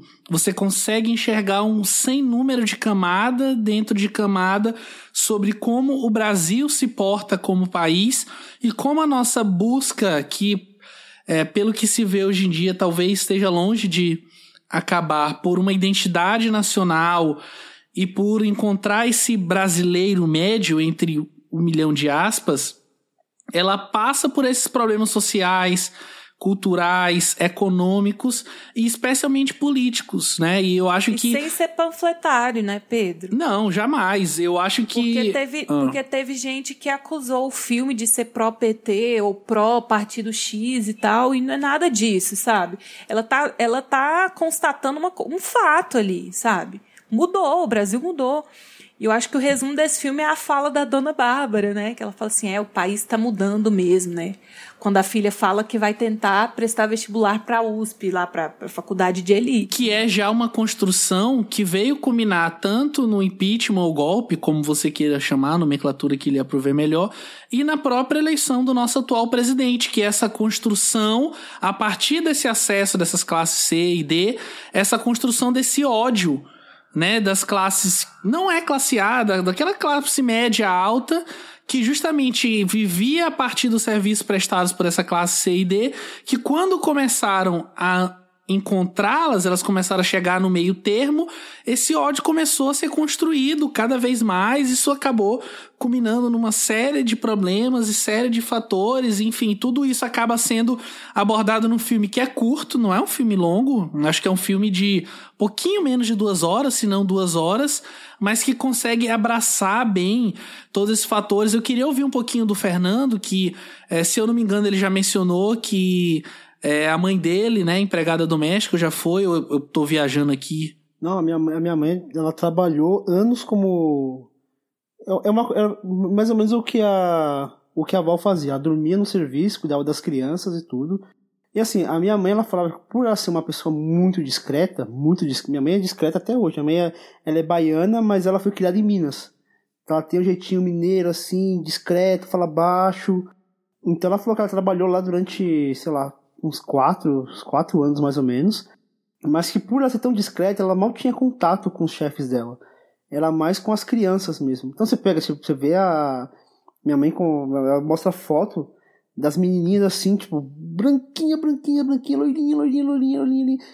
Minha mãe falava que aquelas crianças amavam, amavam ela e tudo. E ela tinha uma relação parecida com a, a do Fabinho, sabe? Aquela coisa, aquele carinho que que ultrapassava. Só que na verdade aquele negócio é aquele carinho até a página 2, né? Porque aquele negócio, tipo, por exemplo, quando a Bárbara pede para limpar o, a piscina. Esvaziar a piscina porque tem um rato. É muito óbvio, só não enxerga quem não quer, e ele preferiu não enxergar aquilo. Então, tipo, é, é, eu amo tal, mas até a página 2. Mas ele, até... é, ele é alienado. Tanto é que ele não passa no vestibular, ao invés de, de, de se posicionar e falar que vai estudar direito, parar de, de ficar sequelando, né, estudar, ele vai fazer o intercâmbio, né, na Austrália. Assim. É, aquilo, aquilo, aquele comentário, eu, eu acho aquela cena muito interessante, porque aquele negócio, o, é, a classe média comprando o sucesso. Esse é basicamente isso, aquele moleque ele não teve sucesso no estudo, então a classe média fala, não, meu filho não vai ser um fracassado, então eu pago por isso. Assim, eu, eu, contextualizo muito esse filme. Eu fiz um curso sobre cinema brasileiro nos anos 2000 e aí fala muito sobre essa questão de contextualizar a obra. Então, se a gente pensar naquela época, existia uma ali em 2000 e de 2012 para frente, assim, que, que a, Ana, a Ana começa a falar que, que o projeto começou a amadurecer. A gente vivia um projeto de conciliação de classes no Brasil. Em dois, lá para 2013, 14, ela começou a ruir. Então existia ali, existia uma esperança de uma conciliação. A gente sabe que nunca vai acontecer. Não, não, vai, não vai, não vai acontecer uma conciliação de classes. E aí existia essa esperança e ela foi começando a ruir. E o filme, no final do filme, mostra essa, essa, essa ruptura dessa, dessa possível conciliação. porque a, a Val ela acaba se libertando de alguma maneira. Ela, coisa que pô, a gente comentou que em Roma não acontece, porque ali é, é, um outro contexto histórico e tudo. E aqui existe, existe essa, essa separação. Ó, oh, meu, a gente não vai, a gente não vai conseguir conviver juntas, porque nós somos de classes totalmente diferentes, você não vai me aceitar, eu não vou aceitar você me maltratando da maneira como você me maltrata, então houve ali o, o esse rompimento, muito por conta da época. Eu, eu acho interessante quando, quando um filme retrata a sua época, eu acho que esse filme feito em outra época não, não teria esse desfecho, eu, eu imagino. Mas, Fernando, quando ela começou a desenvolver o roteiro há 20 anos atrás, a Val era uma baiana negra e a filha dela não era a Jéssica. A filha dela era também uma menina super discreta, como você falou, assim, e ela ia chegar super frágil, essa menina caladinha, ia chegar em São Paulo com o sonho de ser cabeleireira, e o final do filme ela ia virar babá como a mãe. Então era um filme pessimista. Era um filme onde ela ia tentar uma vida diferente da mãe, mas assim, ainda aceitando o lugar dela, né, com muitas aspas, e no final ela ia cair no mesmo ciclo da mãe, trabalhando para casa de família. Sim, porque o cenário da época que ela, que ela construiu, começou a pensar o roteiro, era um cenário meio um pouco mais pessimista. É, aí depois ela foi mudando, aí depois ela, é, ela mudou a personagem pra Val, só que a Val ainda era uma baiana. Ela já tinha Regina Casé para fazer, mas ela disse que ela ficou é, os últimos seis meses do, do roteiro, entre, a, entre o, a finalização do roteiro e a começar as gravações, ela ficou é, encabulada, assim, porque ela não estava achando o final satisfatório, não estava achando o final que ela queria, e a personagem da filha dela não estava encaixando na história, não estava encaixando. E aí ela desenvolveu a Jéssica como é hoje. E aí, por ser essa, essa quebra, essa ruptura, papel da Jéssica, ela vem para quebrar as regras da casa, né? E aí que ela começou a colocar as regras na casa. Não pode tomar o sorvete tal, não pode sentar na mesa com o patrão, não pode tomar banho de piscina, a partir da personagem da Jéssica, né? Essa personagem ela não existiria nos anos 90, porque não haveria condição alguma de uma, de uma, de uma, uma filha de uma empregada dos anos 90 conseguir entrar numa. Não, não, não, a gente nem pensava, nem passava pela cabeça dessas pessoas, da, da de uma, de uma Jéssica dos anos 90 consegui vir para São Paulo e fazer uma faculdade. Eu falo da minha família, eu fui a segunda pessoa da minha família a entrar numa universidade. Tipo, da minha família inteira, eu fui a segunda pessoa a conseguir entrar numa universidade. Tipo, é, é uma distância muito, muito, muito, muito, uma distância muito, muito grande de quando a, a, Ana começou a fazer esse projeto. Isso eu acho legal. Esse projeto ele, ele, foi, ele foi amadurecendo, ele foi mudando, porque nossos tempos foram mudando. Eu não sei se um filme, se ela fosse fazer esse filme no, no sei lá, hoje, nos dias de hoje, ela provavelmente faria um outro filme. Ela fala que ela segurou o roteiro esse tempo todo porque era um filme muito difícil que ela não meio que não teria competência assim para ser o primeiro filme da carreira dela. E ela deixou a história amadurecer durante um tempo, realizar outros filmes para depois fazer ele. Né? Nossa, vocês estão falando por 15 minutos. Estou gostando de ouvir. A gente dominou o debate aqui, né? Não, sério, assim, acho que eu concordo super com o que vocês estão falando aí. Acho que é um, um baita exemplo de um filme fruto da sua época. É, como vocês comentaram super bem, assim, acho que é um filme que seria muito diferente tendo sido feito hoje, por exemplo, ou tendo sido feito 10 anos atrás do, do que ele foi feito. É, e eu acho que, e vocês comentaram aí, é, por acaso, do, do Roma, do Quaron, e eu tinha até separado uma frase do Quaron é, para trazer aqui, mas tem nada a ver assim com Roma, nem comparando os filmes, não. É, tem um programa no Canal Brasil chamado Janelas Abertas, de entrevistas com alguns diretores, e o primeiro programa é o Afonso Cuarón. E aí ele fala uma parada muito legal, assim, que é. Ele diz que não existe para ele filme bom ou ruim. É, aí vai dizer que existe um filme que comunica e o um filme que não comunica. E eu acho esse um conceito muito bacana da gente, da gente trazer também, sobretudo pensando no Trazer ela volta, em filmes, de certa maneira, tão polêmicos quanto esse, é, que, são, que é uma coisa também que o Pedro falou no começo, que é, é do, fi, do filme acabar sendo muito mais do que ele pensou que seria, né? Prova de que o contexto, né, que a gente tá influencia muito na obra mesmo, assim, na recepção, como a gente absorve aquilo ali. E eu acho que o que ela volta ele tem essa ele tem realmente esse potencial é, muito grande de comunicar assim. E a Marina comentou de é, talvez o filme pudesse ter sido melhor vendido é, melhor aproveitado nesse sentido. E eu concordo, assim, eu acho que o, o filme ele teve, acho que mais ou menos uns 450 mil espectadores, assim. Uma coisa bacana, assim, um filme brasileiro. Mas só pra gente, a título de comparação, em 2015, o filme brasileiro, se eu não estou enganado, assim, o filme mais visto brasileiro em 2015 foi o Loucas para Casar, é, do Roberto Santucci, uma comédia né, com a Ingrid Guimarães, que teve 3 milhões e 500 mil, mais ou menos, de espectadores. Então, se a gente for pensar que o Que Horas Ela Volta poderia estar dentro desse, pelo menos um pouco, pelo menos ter passado de um milhão é, de espectadores, eu acho que de fato a gente encontra aí um problema, assim. E talvez um problema que até reverbere no fato da Ana Mulaer ser uma, uma diretora mulher. É uma coisa horrorosa, né? Ter que falar diretora, é, vírgula, mulher. Estava até numa mesa hoje na, num congresso, enfim, que estava presente a Gabriela Amaral Almeida, diretora baiana, do A Sombra do Pai. Já, já comentei dela aqui, né? E ela falou justamente isso, assim, que ela sempre se sente é, incomodada quando é, usa-se ainda esse, esse, esse, esse essa coisa do mulher depois do diretora, porque como assim, né? Será que é, a gente não pode tratar diretoras mulheres simplesmente por diretoras, assim? Tá, tem sempre que reiterar esse tipo de coisa.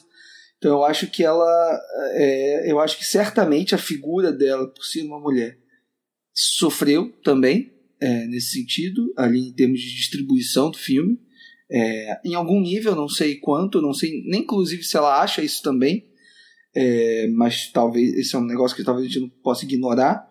É, mas aí tem uma outra coisa que eu queria é, perguntar para vocês também, de repente jogar para o Pedro, que está quietinho também, é, em relação a, a, a, duas coisas assim dentro do filme, que por mais que, que eu concorde que é um filme que comunica muito é, com a nossa sociedade, com os brasileiros e com os temas é, que estavam sendo discutidos em 2015, continuam sendo de uma forma até mais acirrada hoje, em 2019, eu queria entender qual é o papel do didatismo e da caricatura que ela desempenha, que, que desempenha, qual o papel disso dentro do filme, assim? Porque eu acho que há um didatismo muito grande é, em termos de roteiro, é, no sentido de levar essa mensagem, né, essa tese que ela tenta provar ao longo do filme, e há também várias caricaturas ali, sobretudo na figura óbvia da patroa, da Karine, interpretada pela Karine Telles, que eu acho uma grande atriz. Para quem viu o Riscado e o Benzinho do Gustavo Pise, sabe disso, enfim. É, o próprio Fala Comigo, do Felipe Scholl também, filme maravilhoso que ela tá. Aliás, que ela tá maravilhosa no papel, assim, filme nem acho tão maravilhoso assim, mas, enfim. É, queria entender com vocês, assim, de que forma vocês encaram esse didatismo e essa caricatura, como vocês absorvem isso, vocês acham que é válido para proposta, são coisas que me deixam meio ressabiados também. Assim. Eu acho esse, esse, esse didatismo, é, até para a época assim, que a gente está vivendo, infelizmente um, ainda necessário. Assim, algumas coisas óbvias estão tendo que ser explicadas. A gente viu isso na eleição passada, sabe? Sei lá, nazismo de esquerda, sabe? Esse tipo de coisa. Assim, eu, eu vou falar das, das, das personagens maniqueístas depois, assim, mas essa questão do didatismo dela, eu acho que serviu para conscientizar muitas pessoas. Tanto é que teve gente que levantou no meio da sessão e saiu indignado, porque se viu no papel da Bárbara ali muitas vezes, sabe?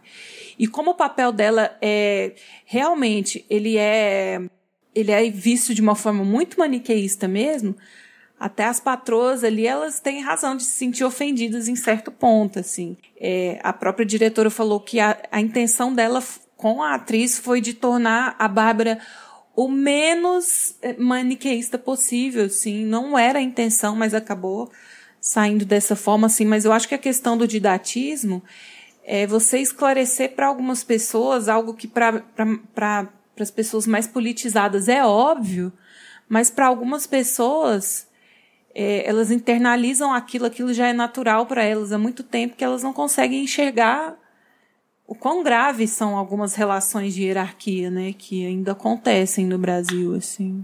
Uhum, você tocou no ponto assim perfeito, Marina. Eu estava até tendo essa discussão com a minha esposa esses dias, quem tava falando sobre sobre algum, alguns filmes assim, só que era mais com temática com temática negra E como é, tem aquela, aquela coisa de o negro pegar na mão do branco e falar, ó oh, amigo, isso daqui é racismo. E aí a gente comentando sobre isso e tal, e eu sempre achei que, que não devesse pegar na mão de ninguém, cara. É, é partir pra agressão e falar de maneira dura e se tiver que xingar, xinga, se tiver que quebrar vidro, quebra, se tiver que chutar, chuta, porque só quem, tá, só quem é oprimido sabe a dor que é a opressão. Só que aí, tipo, a gente, a gente trocou ideia com ela, ela falou, mas se que ela volta, tipo, ela, ela fosse uma, uma coisa mais sutil, assim, tipo, aquele discurso é, que, não, que, não, que, não, que não vai para o maniqueísmo. Será que as patroas elas iriam se enxergar ou elas iriam tipo, ignorar? Porque, por exemplo, aquela cena da, do copo d'água, a Ana até comenta sobre isso numa, numa entrevista. Que ela falou que ela quis, faz, fez questão de deixar aquela cena para mostrar o quão ridículo é uma pessoa estar tá num outro cômodo e, tipo, levantar o copo e falar, pega um pouquinho de água para mim. Ai, gente. Por mais absurdo que seja, ela falou, eu quero, eu quero, porque senão é capaz as pessoas assistirem um filme e não se enxergarem no filme. Então eu, eu acho que tipo, é, é, é maniqueísta, é expositivo, é. Mas para aquele momento, para aquele filme, tinha que ser desse jeito. Porque ela queria, ela queria alcançar um público que é alienado, é um público que, que é capaz de assistir aquilo e, na verdade, tipo, fica. É, se voltar contra a Val e não se enxergar na Bárbara. É a fala da Val, sabe? Minha filha, tem coisa que eu não preciso te explicar. A gente já sabe já nasce sabendo, né? Ela fala isso. Se não fosse a Jéssica para falar, mãe, eu não quero ser melhor do que ninguém, não. Eu só acho que eu não sou pior, entendeu? Eu acho que se não fosse a Jéssica na vida da Val, eu não queria acordar, sabe? E esse sentimento de maternidade também que permeia o filme todo faz muita diferença. Eu acho que um homem não conseguiria realizar esse filme. Eu só fico me, eh, me perguntando se Uh, entendo isso, mas me parece que é, é, é, esse didatismo, então, ele vai mais a serviço de um discurso é, que a gente considera, sei lá, necessário, até meio civilizatório, mas, é, mas até que ponto isso serve ao filme em si, né? Ou o filme está ali para ser um, uma mensagem civilizatória? Será que é isso? E eu fico pensando também se a gente às vezes coloca dois pesos e duas medidas nas coisas. Eu lembro da gente conversando internamente sobre o último vencedor do Oscar, né, o Green Book, e de como ele é muito didático também em diversos, diversos momentos, assim. E eu fico me perguntando até que ponto a gente, às vezes, não, por ser mais próximo, né, por estar lidando com um filme que, é, que trata de questões tão particulares nossas, é, se a gente acaba não, não sabe, tratando com mais cuidado, sem jogar tantas pedras, assim. Essa discussão que eu tive foi exatamente com o Green Book que eu tive com a minha esposa. É, eu lembrei disso, Fernando, que você contou pra gente. Foi. É, então, só que, tipo, eu não, eu não sei se é. Aí, aí sim, é, eu entendo que existe, existe assim, um, uma questão mais pessoal por, pelo tipo de filme, mas no, no Green Book foi o que me agrediu. Eu, fiquei, eu me senti agredido naquele filme, e aqui eu já acho que era necessário. Eu não sei, é, talvez possa ser contraditório da minha parte achar que aqui esse tipo de didatismo cabia e no Green Book já não cabia. Não sei se é por conta do, do tema racial, que é uma coisa que, que a, a mim me pega mais, é uma coisa mais sentida na pele. Eu tô levantando essas questões também, mas assim, na verdade isso é um negócio que me incomoda até pouco, assim. Me incomoda, eu acho que em alguns momentos me tira do filme é, essas caricaturas, sobretudo o, o personagem do Lourenço Mutarelli também, é, e eu gosto muito do Mutarelli como ator, principalmente como escritor que ele é, mas ao mesmo tempo tem é, várias coisinhas ali que parecem ser muito milimetricamente inseridas que me, me incomodam um pouco. Mas enfim, eu acho que o filme é muito maior do que isso. Eu acho que o filme tem, sobretudo, uma, um mérito muito grande da Ana de, é, de lidar com os espaços ali internos. A gente já falou disso no Durval Discos e eu acho que aqui, principalmente, ela tem uma capacidade de, de decupar o filme dela é, a ponto de, de, de, expressar nas imagens os próprios é, é, percalços dos personagens e a própria relação de classes que existe ali. É, enfim, acho que o filme tem muito mais qualidade. Regina Casé, maravilhosa. Um beijo para essa mulher que, porra, acho que ela traz ali toda uma mais do que uma, uma, uma, uma atriz desempenhando uma, uma, um papel excelente, eu acho que ela traz todo um arcabouço histórico da própria televisão brasileira do imaginário do, do brasileiro que, que também agrega muito ao filme. É, só trouxe essas questões mesmo pra, pra gente discutir. É porque você estava falando da Regina Casé, e era uma coisa que também poderia ter ajudado o filme a crescer, né? Porque essa época foi o auge do, daquele programa que ela tinha na Globo domingo à tarde, o Esquenta, e o auge da popularidade dela, e aí de repente surgiu esse filme, todo mundo comentando, ganhou prêmio em Sundance, e acabou não capitalizando tanto, né? Como até a Marina comentou, você comentou também. É só contar uma anedota aqui, eu tava comentando em off, acabei não, não, completando. É, em 2015, né, que foi quando esse filme foi lançado, eu tava. Eu fui, fui, viajei, fui pra Europa, eu tava em Veneza, e aí eu tenho. Sempre tento ver filmes onde eu tô, assim. E de preferência filmes locais, né? Não faz nenhum sentido eu estar, sei lá, em Veneza e assistir Velozes Furiosos. E aí eu fui ver o filme do Nani Moretti, que na época era o filme novo dele, que é o Mia Madre. E aí cheguei para ver o filme e tal, me sentei, e aí começaram a passar os trailers. E aí eu, inclusive, não sabia ainda desse filme, né? Tinha só visto que ele tinha ganhado Sundance alguns meses antes. E aí nisso começa a passar o trailer de Que Horas Ela Volta, dublado em italiano, inclusive. é, achei engraçado as vozes já conhecidas. O filme, ele foi, ela vendeu, assim, a priori, ela vendeu para 20 países europeus. É, e foi até uma dúvida dela no começo, né? Se os, os europeus iriam entender essa dinâmica, né? Da empregada que dorme em casa, que também é babá, porque lá não tem isso, né? É coisa de brasileiro mesmo, de, de cultura latino-americana.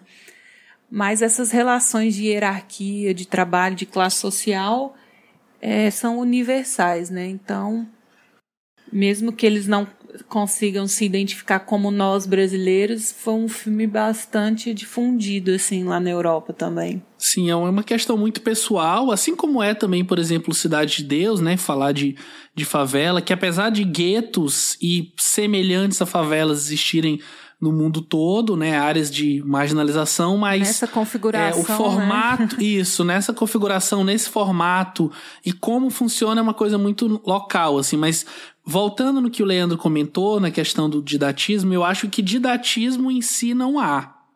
Eu vou trazer esse contraponto aqui, eu acho que há maniqueísmo. Só que esse maniqueísmo ele serve aos propósitos da mensagem que a Ana queria passar. Por quê? De uma forma até bem simples, é, construindo o meu argumento. Tem gente que até hoje vê filme do Clint Eastwood, por exemplo, vê o Sniper americano e já vai pro filme, ah, porque o Clint Eastwood é republicano, então esse filme é um filme racista, é um filme fascista, etc, etc, etc. Assim como tem gente que vai ver filme do Shyamalan e tenta ver com um olhar totalmente diferente do que o que ele tá tentando te mostrar. O Pedro, então, Cidade de Deus, Cidade de Deus, ah, o, não, Cidade de Deus não, o Tropa de Elite. O Tropa de Elite, é um do Padilha, exato. Ah, porque o Padilha é um cara isentão, aquele cara que vem com discurso de nem esquerda nem de direita, e aí, sabe, pessoas que de repente não param para pensar um pouco na mensagem do filme só porque o filme não é claro Mastigado, e né? cristalino. Né? Isso, e eu acho que aqui existe maniqueísmo sim se tivesse como colocar um vilão, o vilão seria o personagem da, da Karine Telles. É, Dona Bárbara. Mas ao mesmo tempo, a Val, né, interpretada magistralmente pela Regina Casé, inclusive, que estava um pouco afastada da, da, da atuação para cinema, mas incrível. É, ela também apresenta os seus vícios e os seus problemas, os seus erros, as suas falhas dentro de um sistema no qual ela estava inserida. Mas aqui eu não vou entrar nesse assunto porque a gente já está falando quase 40 minutos de que horas ela volta, ia ser outra discussão, assim, né? Mas esse tempo que a gente demorou debatendo aqui mostra o quanto que é um filme rico e que a gente, de uma forma ou de outra, foi tocado por ele. Mas indo já para o último filme da pauta, até então o último filme também da, da mulher, que também não tá com nada em pré-produção, pelo menos nada anunciado, e ela lançou um ano depois, em 2016, Mãe Só Uma.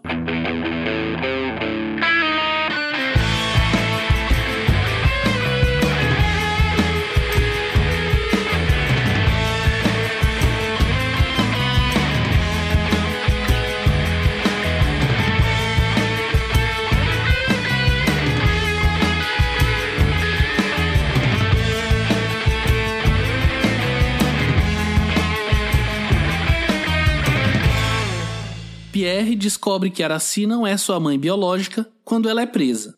Confuso, ele é apresentado a seus pais verdadeiros, que o chamam de Felipe, e a nova realidade faz com que ele questione sua identidade. E aqui, mais uma vez, a Ana Mulaer está não se apropriando, que acho que até pode soar como é, uma palavra, como se fosse uma expressão é, pejorativa para se referir ao que ela faz aqui, mas meio que pegando um conceito, né? Que inclusive o caso do menino Pedrinho, que foi um caso que ficou bem famoso no Brasil, e traz aqui, mas ela usa isso apenas como pano de fundo para discutir é, realmente a sexualidade. É, é um cama na phage, né? Resumindo bem, assim, que é o filme, que parte dessa questão de movimentar o Pierre barra Felipe por aquelas duas famílias totalmente diferentes em vários sentidos. Eu penso que aqui tem uma, é uma tentativa dela de focar bastante no personagem do Pierre, né? E como esse susto que acontece na, na vida dele, né? Essa tiraram o chão debaixo dos pés dele, né? Toda toda ideia que ele tinha de família, de tudo que ele conhecia acaba se desfazendo muito rápido na frente dele, né? E aí, de repente, isso desencadeia até uma, uma um, um, processo de autodescoberta, né? De percepção e tudo mais. E aí eu acho que, voltando para a questão do roteiro, assim, quando o filme termina, eu fico assim, mas acabou? Mas o que, acontece com esse personagem, assim? Porque também eu acho que é um personagem que não tem uma evolução muito bem, muito bem feita. Porque até a própria questão da identidade de gênero dele, ele se descobrindo ali bissexual, é, mas também usando roupas ditas como femininas, né? Eu acabo enxergando isso menos como uma forma de, de descoberta no meio desse caos todo, mas como uma, uma, uma revolta dele para querer atingir o pai, não sei, uma birra que ele faz ali e tal. A resolução do filme, assim, não me deixa claro qual que é a, a, a, a posição desse menino, a evolução dele durante o filme, assim. É, eu acho meio corrido a resolução e aquele terceiro ato do filme, assim. O filme, o filme acaba, mas para mim não, não sei, fica, parece que fica faltando, ficam umas lacunas. E eu vi até a própria diretora defendendo que é um filme mais difícil de assistir, que ele é mais. O próprio ritmo dele é mais cadenciado e que no roteiro existem umas lacunas que o espectador precisa preencher sozinho, assim, mas eu já, eu já vejo isso como algo negativo, assim. Acho que é um filme com um potencial dramático absurdo, é uma história é, muito difícil, assim, de assistir, é um tema muito pesado que dava para ter é, se aprofundado em algumas discussões muito mais de maneira muito mais profundas que ela acaba não fazendo, né? Ali como o caso do, do, do personagem do Matheus Nastergaile, né? Que ele, eu acho que aquela, aquele momento de explosão dele é o momento que eu mais vejo uma um pouco de alma assim no filme, porque até o personagem do o personagem do, do Pierre, eu acho muito inconsistente assim. Ao mesmo tempo que ele é caladinho e parece que não tem nem personalidade, ele fica ali parece que sufocado o tempo inteiro sem falar. E lá no final ele já explode com o pai dele. Então eu, eu acho muito inconsistente assim, os personagens, acho que não tem muita evolução durante o filme e que para mim é um, um, potencial desperdiçado, assim, porque é uma história que dava para ter sido bem mais é, aprofundado, tem questões ali para serem mais é, melhor, melhor trabalhadas, né? Eu acho que do ponto de vista do Pierre mesmo como personagem, eu acho que a Ana tá muito preocupada em situar ele no centro desse turbilhão que por si só já é muito difícil, que é a adolescência e a passagem para a fase adulta e a descoberta da sexualidade. É que ela já abre o filme com isso, inclusive, enquanto ele está estabelecido ali naquela primeira família. É, e quando ele é puxado, quando ele é implodido basicamente, né, dali de uma hora para outra, tudo que ele tinha como noção do que é certo, do que é errado, é, de quem é a mãe dele, de fato se perde. Eu acho que ele usa isso como personagem como motor mesmo para sua descoberta e para tentar encarar de uma forma diferente quem ele é.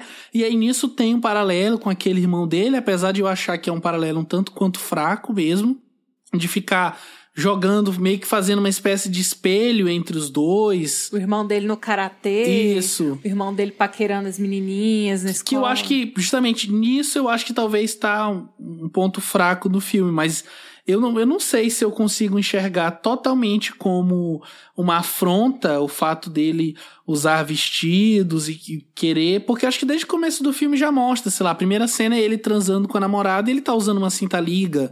Depois ele tá com uma calcinha e tá tirando foto da bunda. Eu acho que o, o vestido em si é muito mais ele se aceitar publicamente de uma coisa que era só dele, né? Que é a calcinha, que é uma roupa de baixo, é, do que necessariamente ele tá tentando afrontar aquela família que ele mesmo mal conhece. Ai, pra mim ficou soando meio que com uma birra, assim, da parte dele, não sei. Porque até então ele estava se descobrindo e tal, mas ele mantinha aquilo só para ele, né? E ali com o pai, não sei, é muito repentino, assim, a mudança dele é muito repentina para um personagem que parece que é, é, guardava tudo tão, tão dentro, tão dentro, né? E de repente ele fazer isso tudo, assim.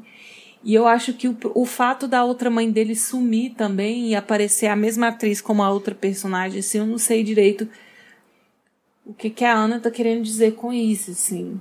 Se não importa, mãe, mãe é tudo igual. Sei.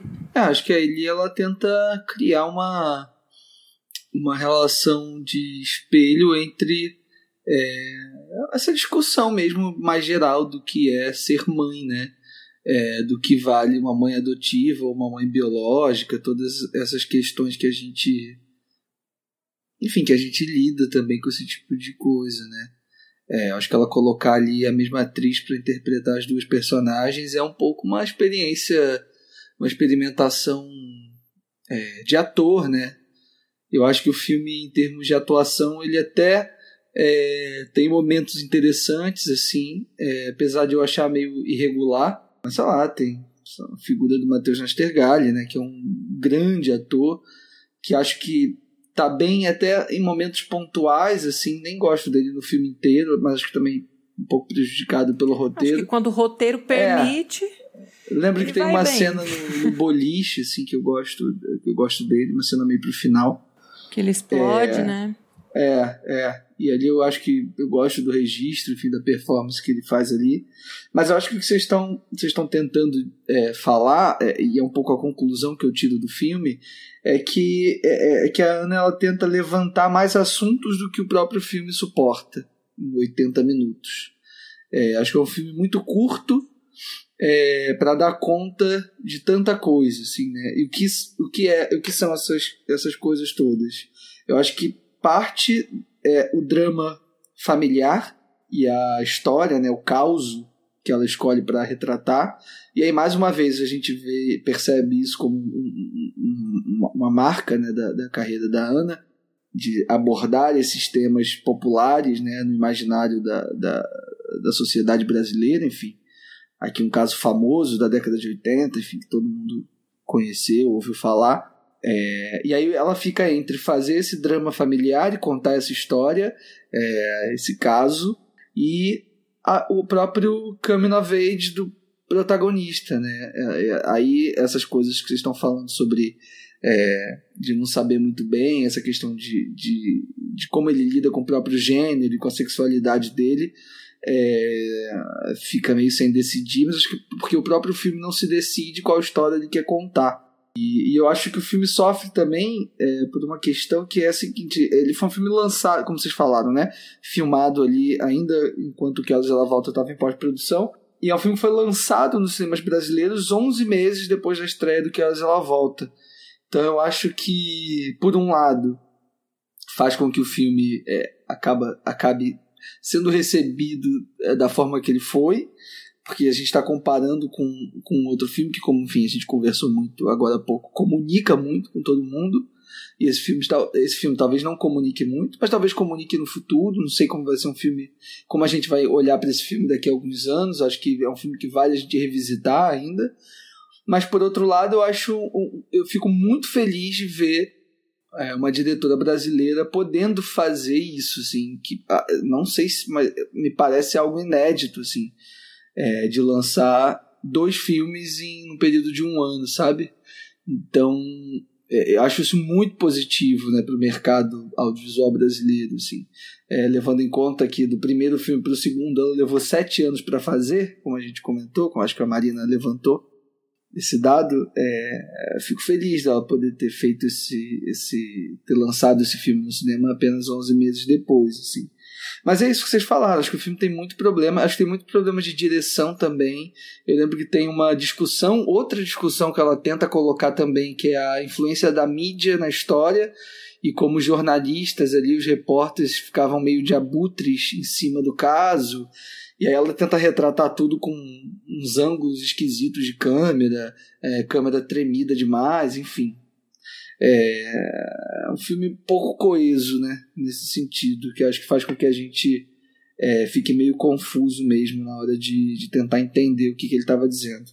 Ô, Leandro, parece que ela ia filmar e simplesmente escolhia assim os planos meio aleatórios assim para situar é, né? cada cena lá. sem muita coerência. É, assim, é foda falar isso, né? Aleatório, porque não deve ter sido, mas a impressão é essa, né? A impressão é que foi mesmo, né? É, uma coisa que eu, que eu, que eu, que eu admiro no que ela fez, no que ela tentou fazer aqui, é que é complicado a gente, a gente eu, eu, elogiar a tentativa de alguém que não conseguiu atingir o, o ponto, né? Mas assim, o fato dela ter saído de um que horas ela volta, apesar de ela ter filmado esse filme meio que concomitante com a produção, então talvez ela não, não tinha ideia da repercussão que ia ter o que horas ela volta, mas ela conseguiu subverter tudo que ela criou em questão de decupagem, até em temática do que ela construiu em que horas ela volta.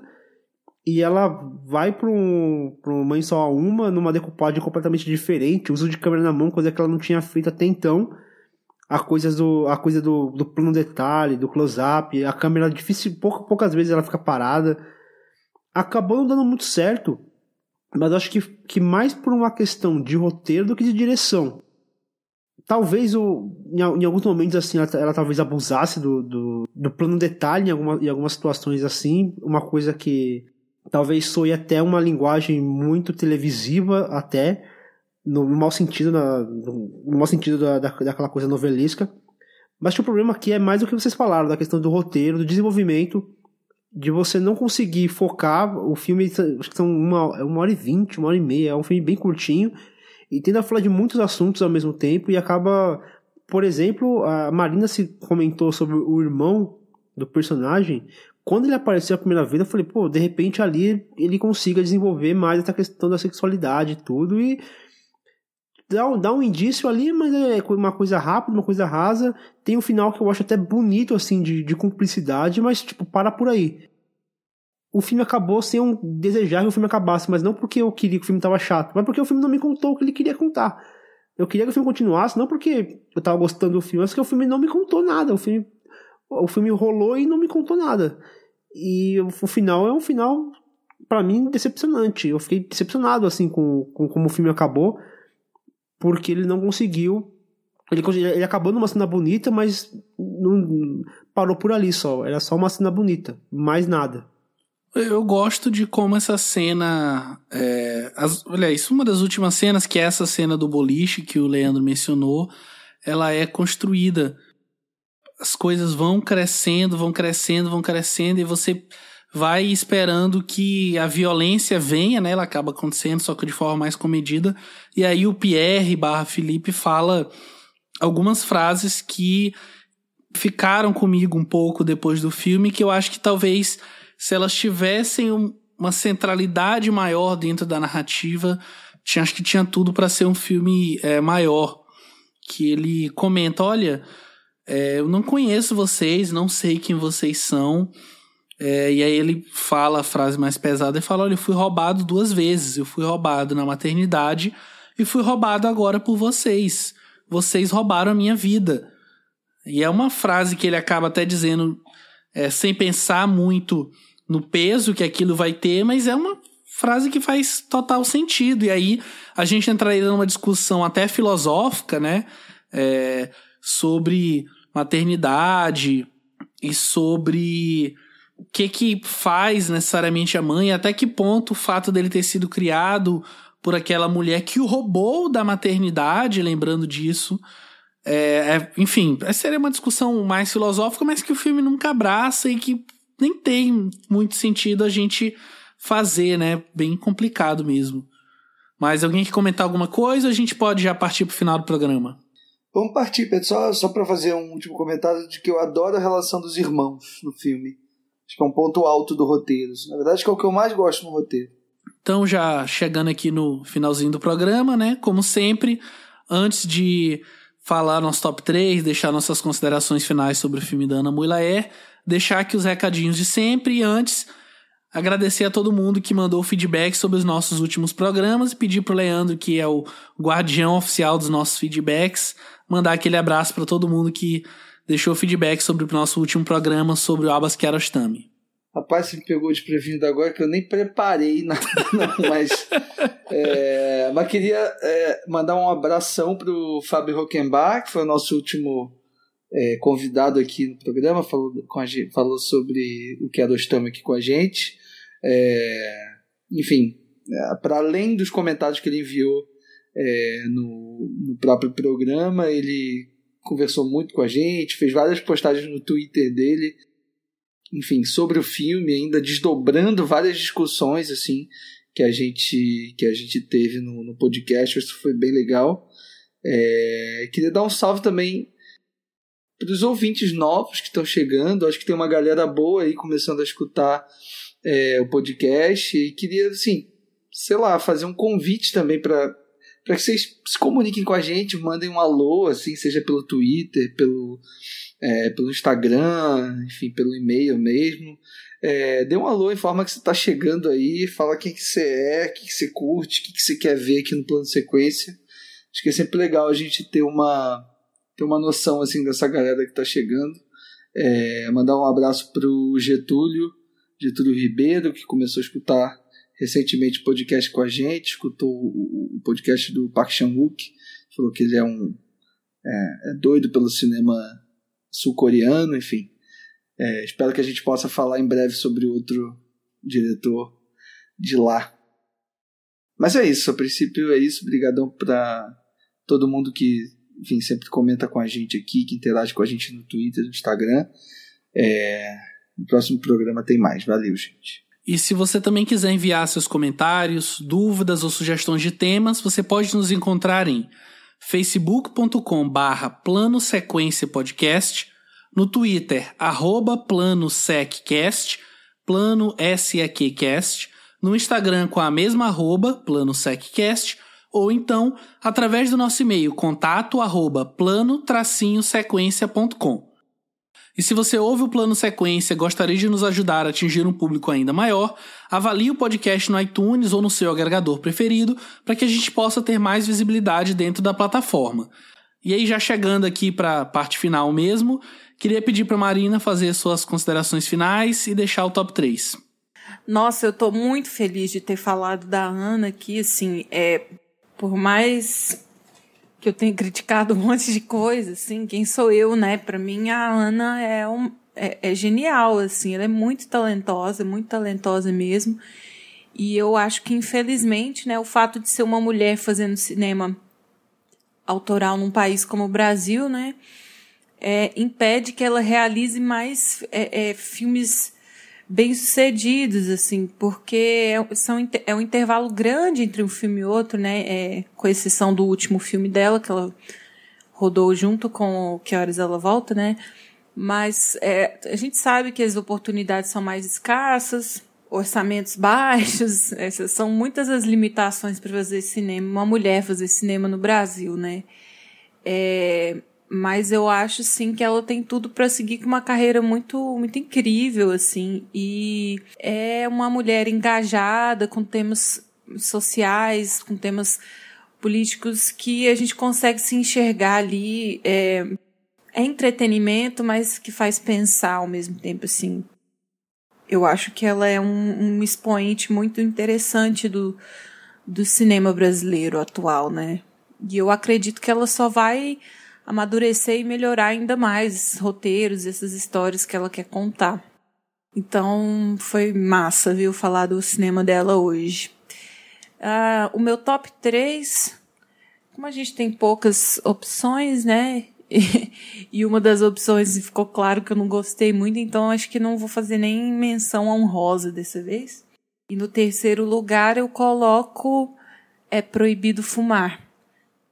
Apesar dos problemas, eu acho que a história tinha um potencial para ter um, uma porrada é, no estilo assim do Durval Discos, uma coisa mais incisiva, né? É, eu acho que há, existe uma evolução bem, bem pouca assim dos personagens, mas é é um filme que eu gosto assim, tanto pela trilha sonora, a maneira como ela filma aquele prédio, né, como o prédio é um personagem ali na história. Eu acho que a Glória a Glória Pires está muito bem no filme, os personagens assim, na medida do possível estão bem no filme.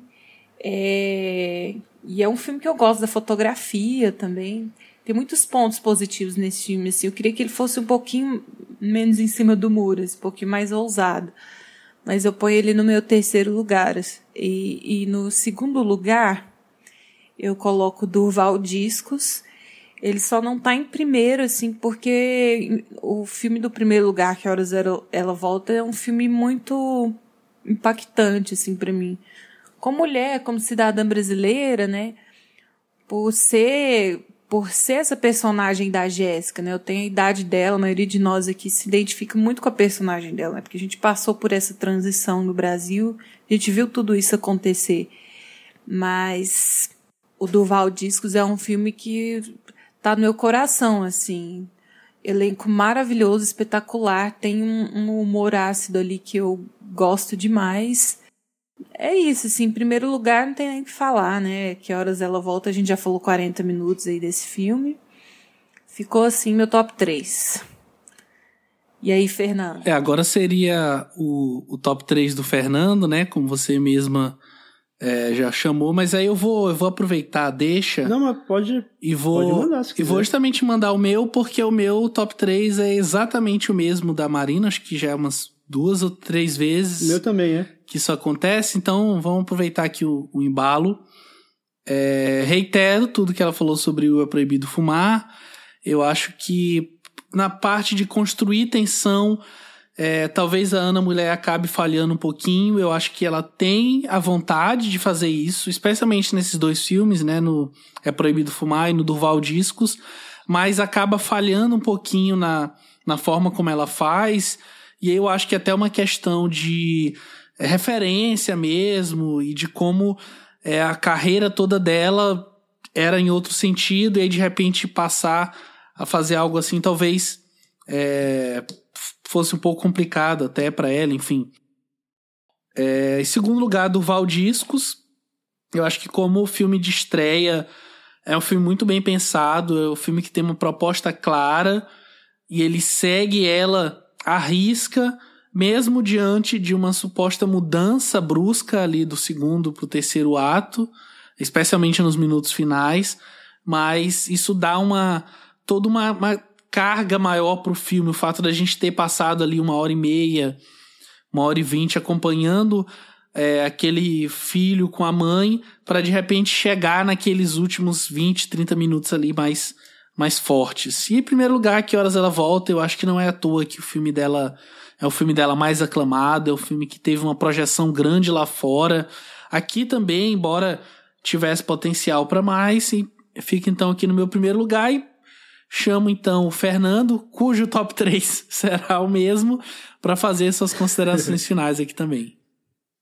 É, vai ser o mesmo, vai ser o mesmo, mas é, antes eu queria falar que o cinema da, da Ana ela é um cinema assim que me, me sensibiliza bastante ela tem um tema assim que, que percorre toda a sua filmografia, que é o elemento externo que rompe com, com o status, que, que destrói o status quo, que, que agita, que bagunça, que desorienta. A gente tem ali a Kiki que chega no ambiente de, de, e é uma disrupção ali para aquelas pessoas, é, em Durval Disco. Nós temos o, o Max que também muda a rotina da, da Baby em Proibido Fumar. Aí nós vamos ali para chamada a cobrar, que também há ali uma ligação que muda toda uma. Tudo, tudo que está acontecendo na história, ela é, ela é rompida por, por um elemento externo. Nós vamos que horas, que horas ela volta com a Jéssica também mudando totalmente aquele comportamento da, daquela casa. Nós vamos também agora para Mãe Só Há Uma, onde um, a presença de um, de um jovem que não, não tem a sua identidade ainda definida também muda a rotina daquela família. Eu acho que o cinema da Ana acabou fazendo isso comigo, em especial no Que Horas Ela Volta. Eu acho que mudou a forma que eu enxergo muitas das coisas com que eu já vivi, convivi e viverei.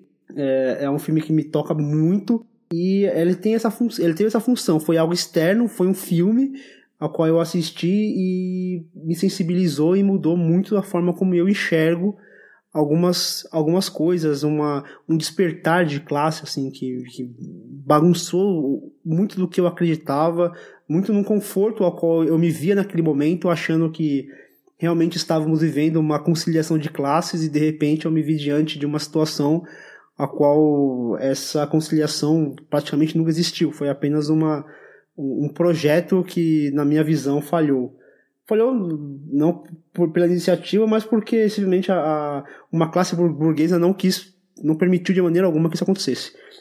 Agora, partindo para os meus três filmes, é, seguindo o que vocês já falaram, que é o Proibido Fumar, que é um filme que eu acho interessante, principalmente que a gente não comentou sobre isso, que é a direção de arte. Eu acho muito legal como aqueles móveis antigos e, e muitas vezes até bagunçados, pertencentes à tia da, da personagem Baby, mostra a estagnação da personagem, que nem para ela, ela sequer conseguiu mudar o prédio ao qual ela viveu durante ali tanto tempo, mostrando ali aquela, essa estagnação dela. Eu acho que tem, algum, tem algumas falhas, mas é, são falhas assim que não estragam o filme.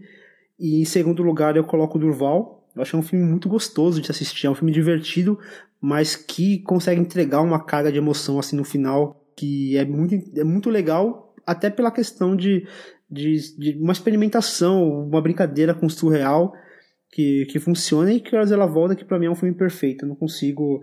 É, eu até comentei com um colega meu esses dias falando que é, eu consigo ignorar algumas possíveis alguns possíveis incômodos eu consigo ignorar dado o sentimento que esse filme causa em mim então, para mim é uma obra assim retocável e precisa que veio no momento preciso.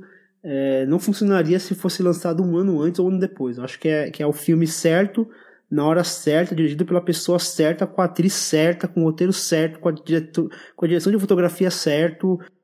Tudo desse filme tá ali porque para mim deveria estar ali.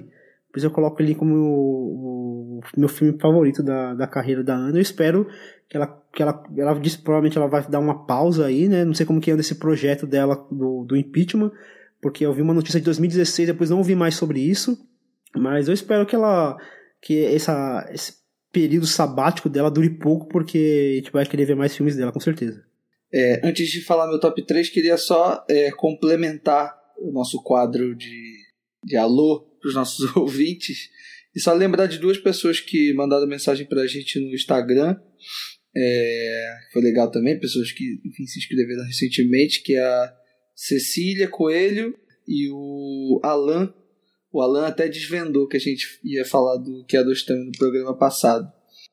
Só para dar um alô para essa galera mesmo e reforçar que vocês mandem para a gente aí a, enfim, as mensagens e o que vocês acharam é, desse programa da Ana Mulaer, por exemplo, que eu acho que é uma diretora que fala muito sobre é, a nossa vida mesmo, da nossa sociedade brasileira, do que a gente tem vivido. Uma, é uma diretora super antenada é, com os assuntos correntes e com e que tem uma visão muito própria, muito particular de tudo e que eu acho sempre muito interessante a gente é, ficar atento ao que ela tem a dizer, sobretudo ao que ela tem a mostrar nos filmes dela.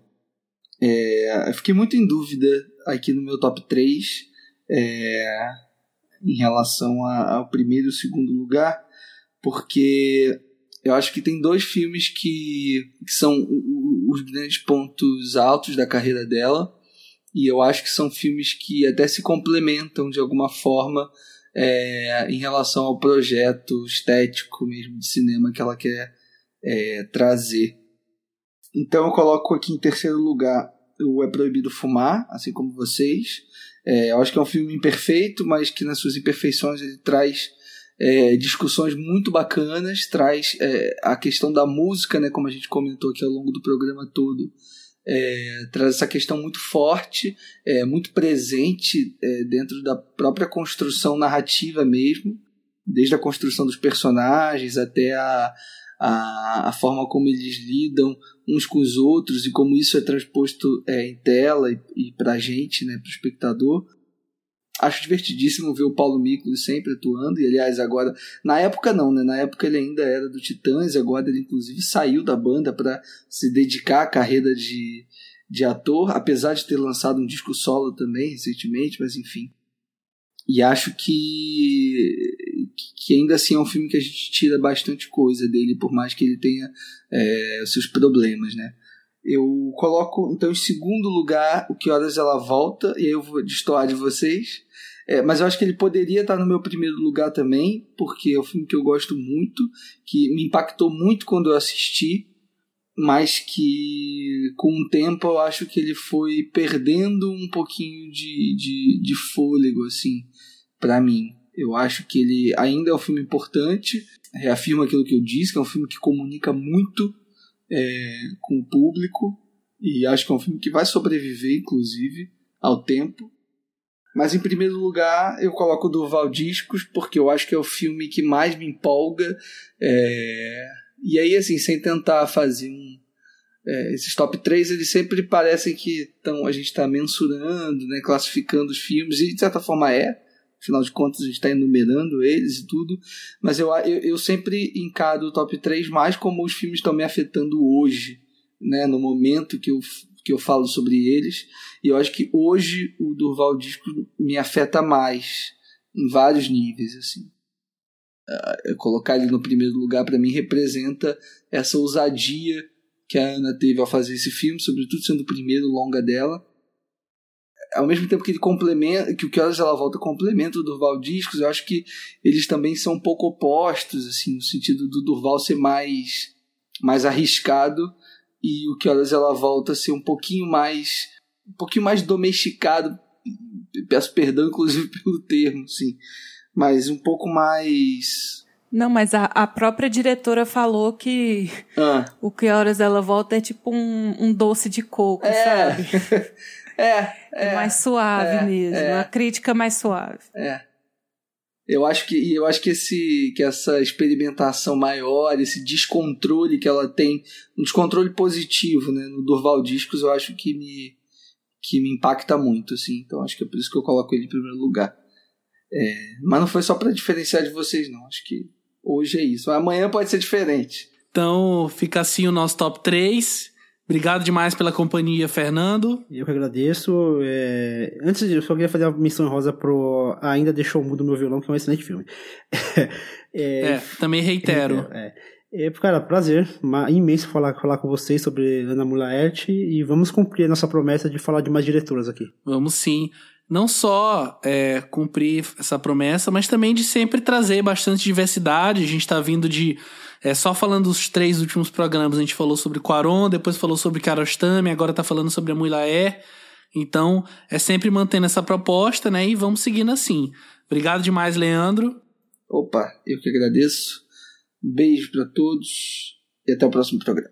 Até. E obrigado, Marina. Obrigada, meninos. Obrigado, pessoal. Até o mês que vem. Plano Sequência vai ficando por aqui. Grande abraço e até o próximo mês.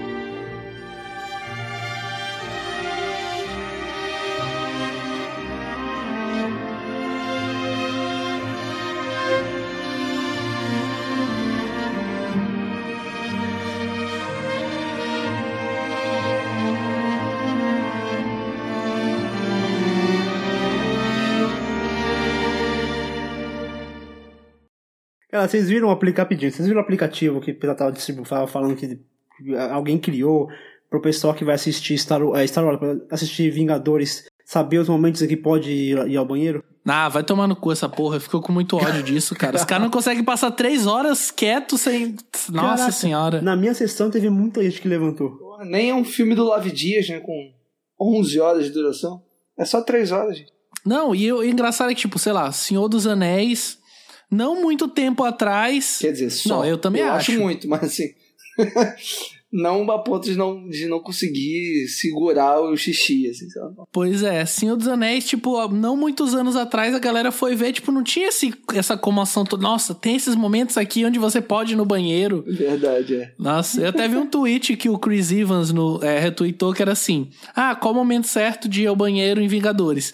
Cinco minutos antes do filme começar e assim que ele acabar. eu diria que de- entre, entre 1 minuto e 60 e 120 você pode ir à vontade, que não, muda, não acontece muita coisa.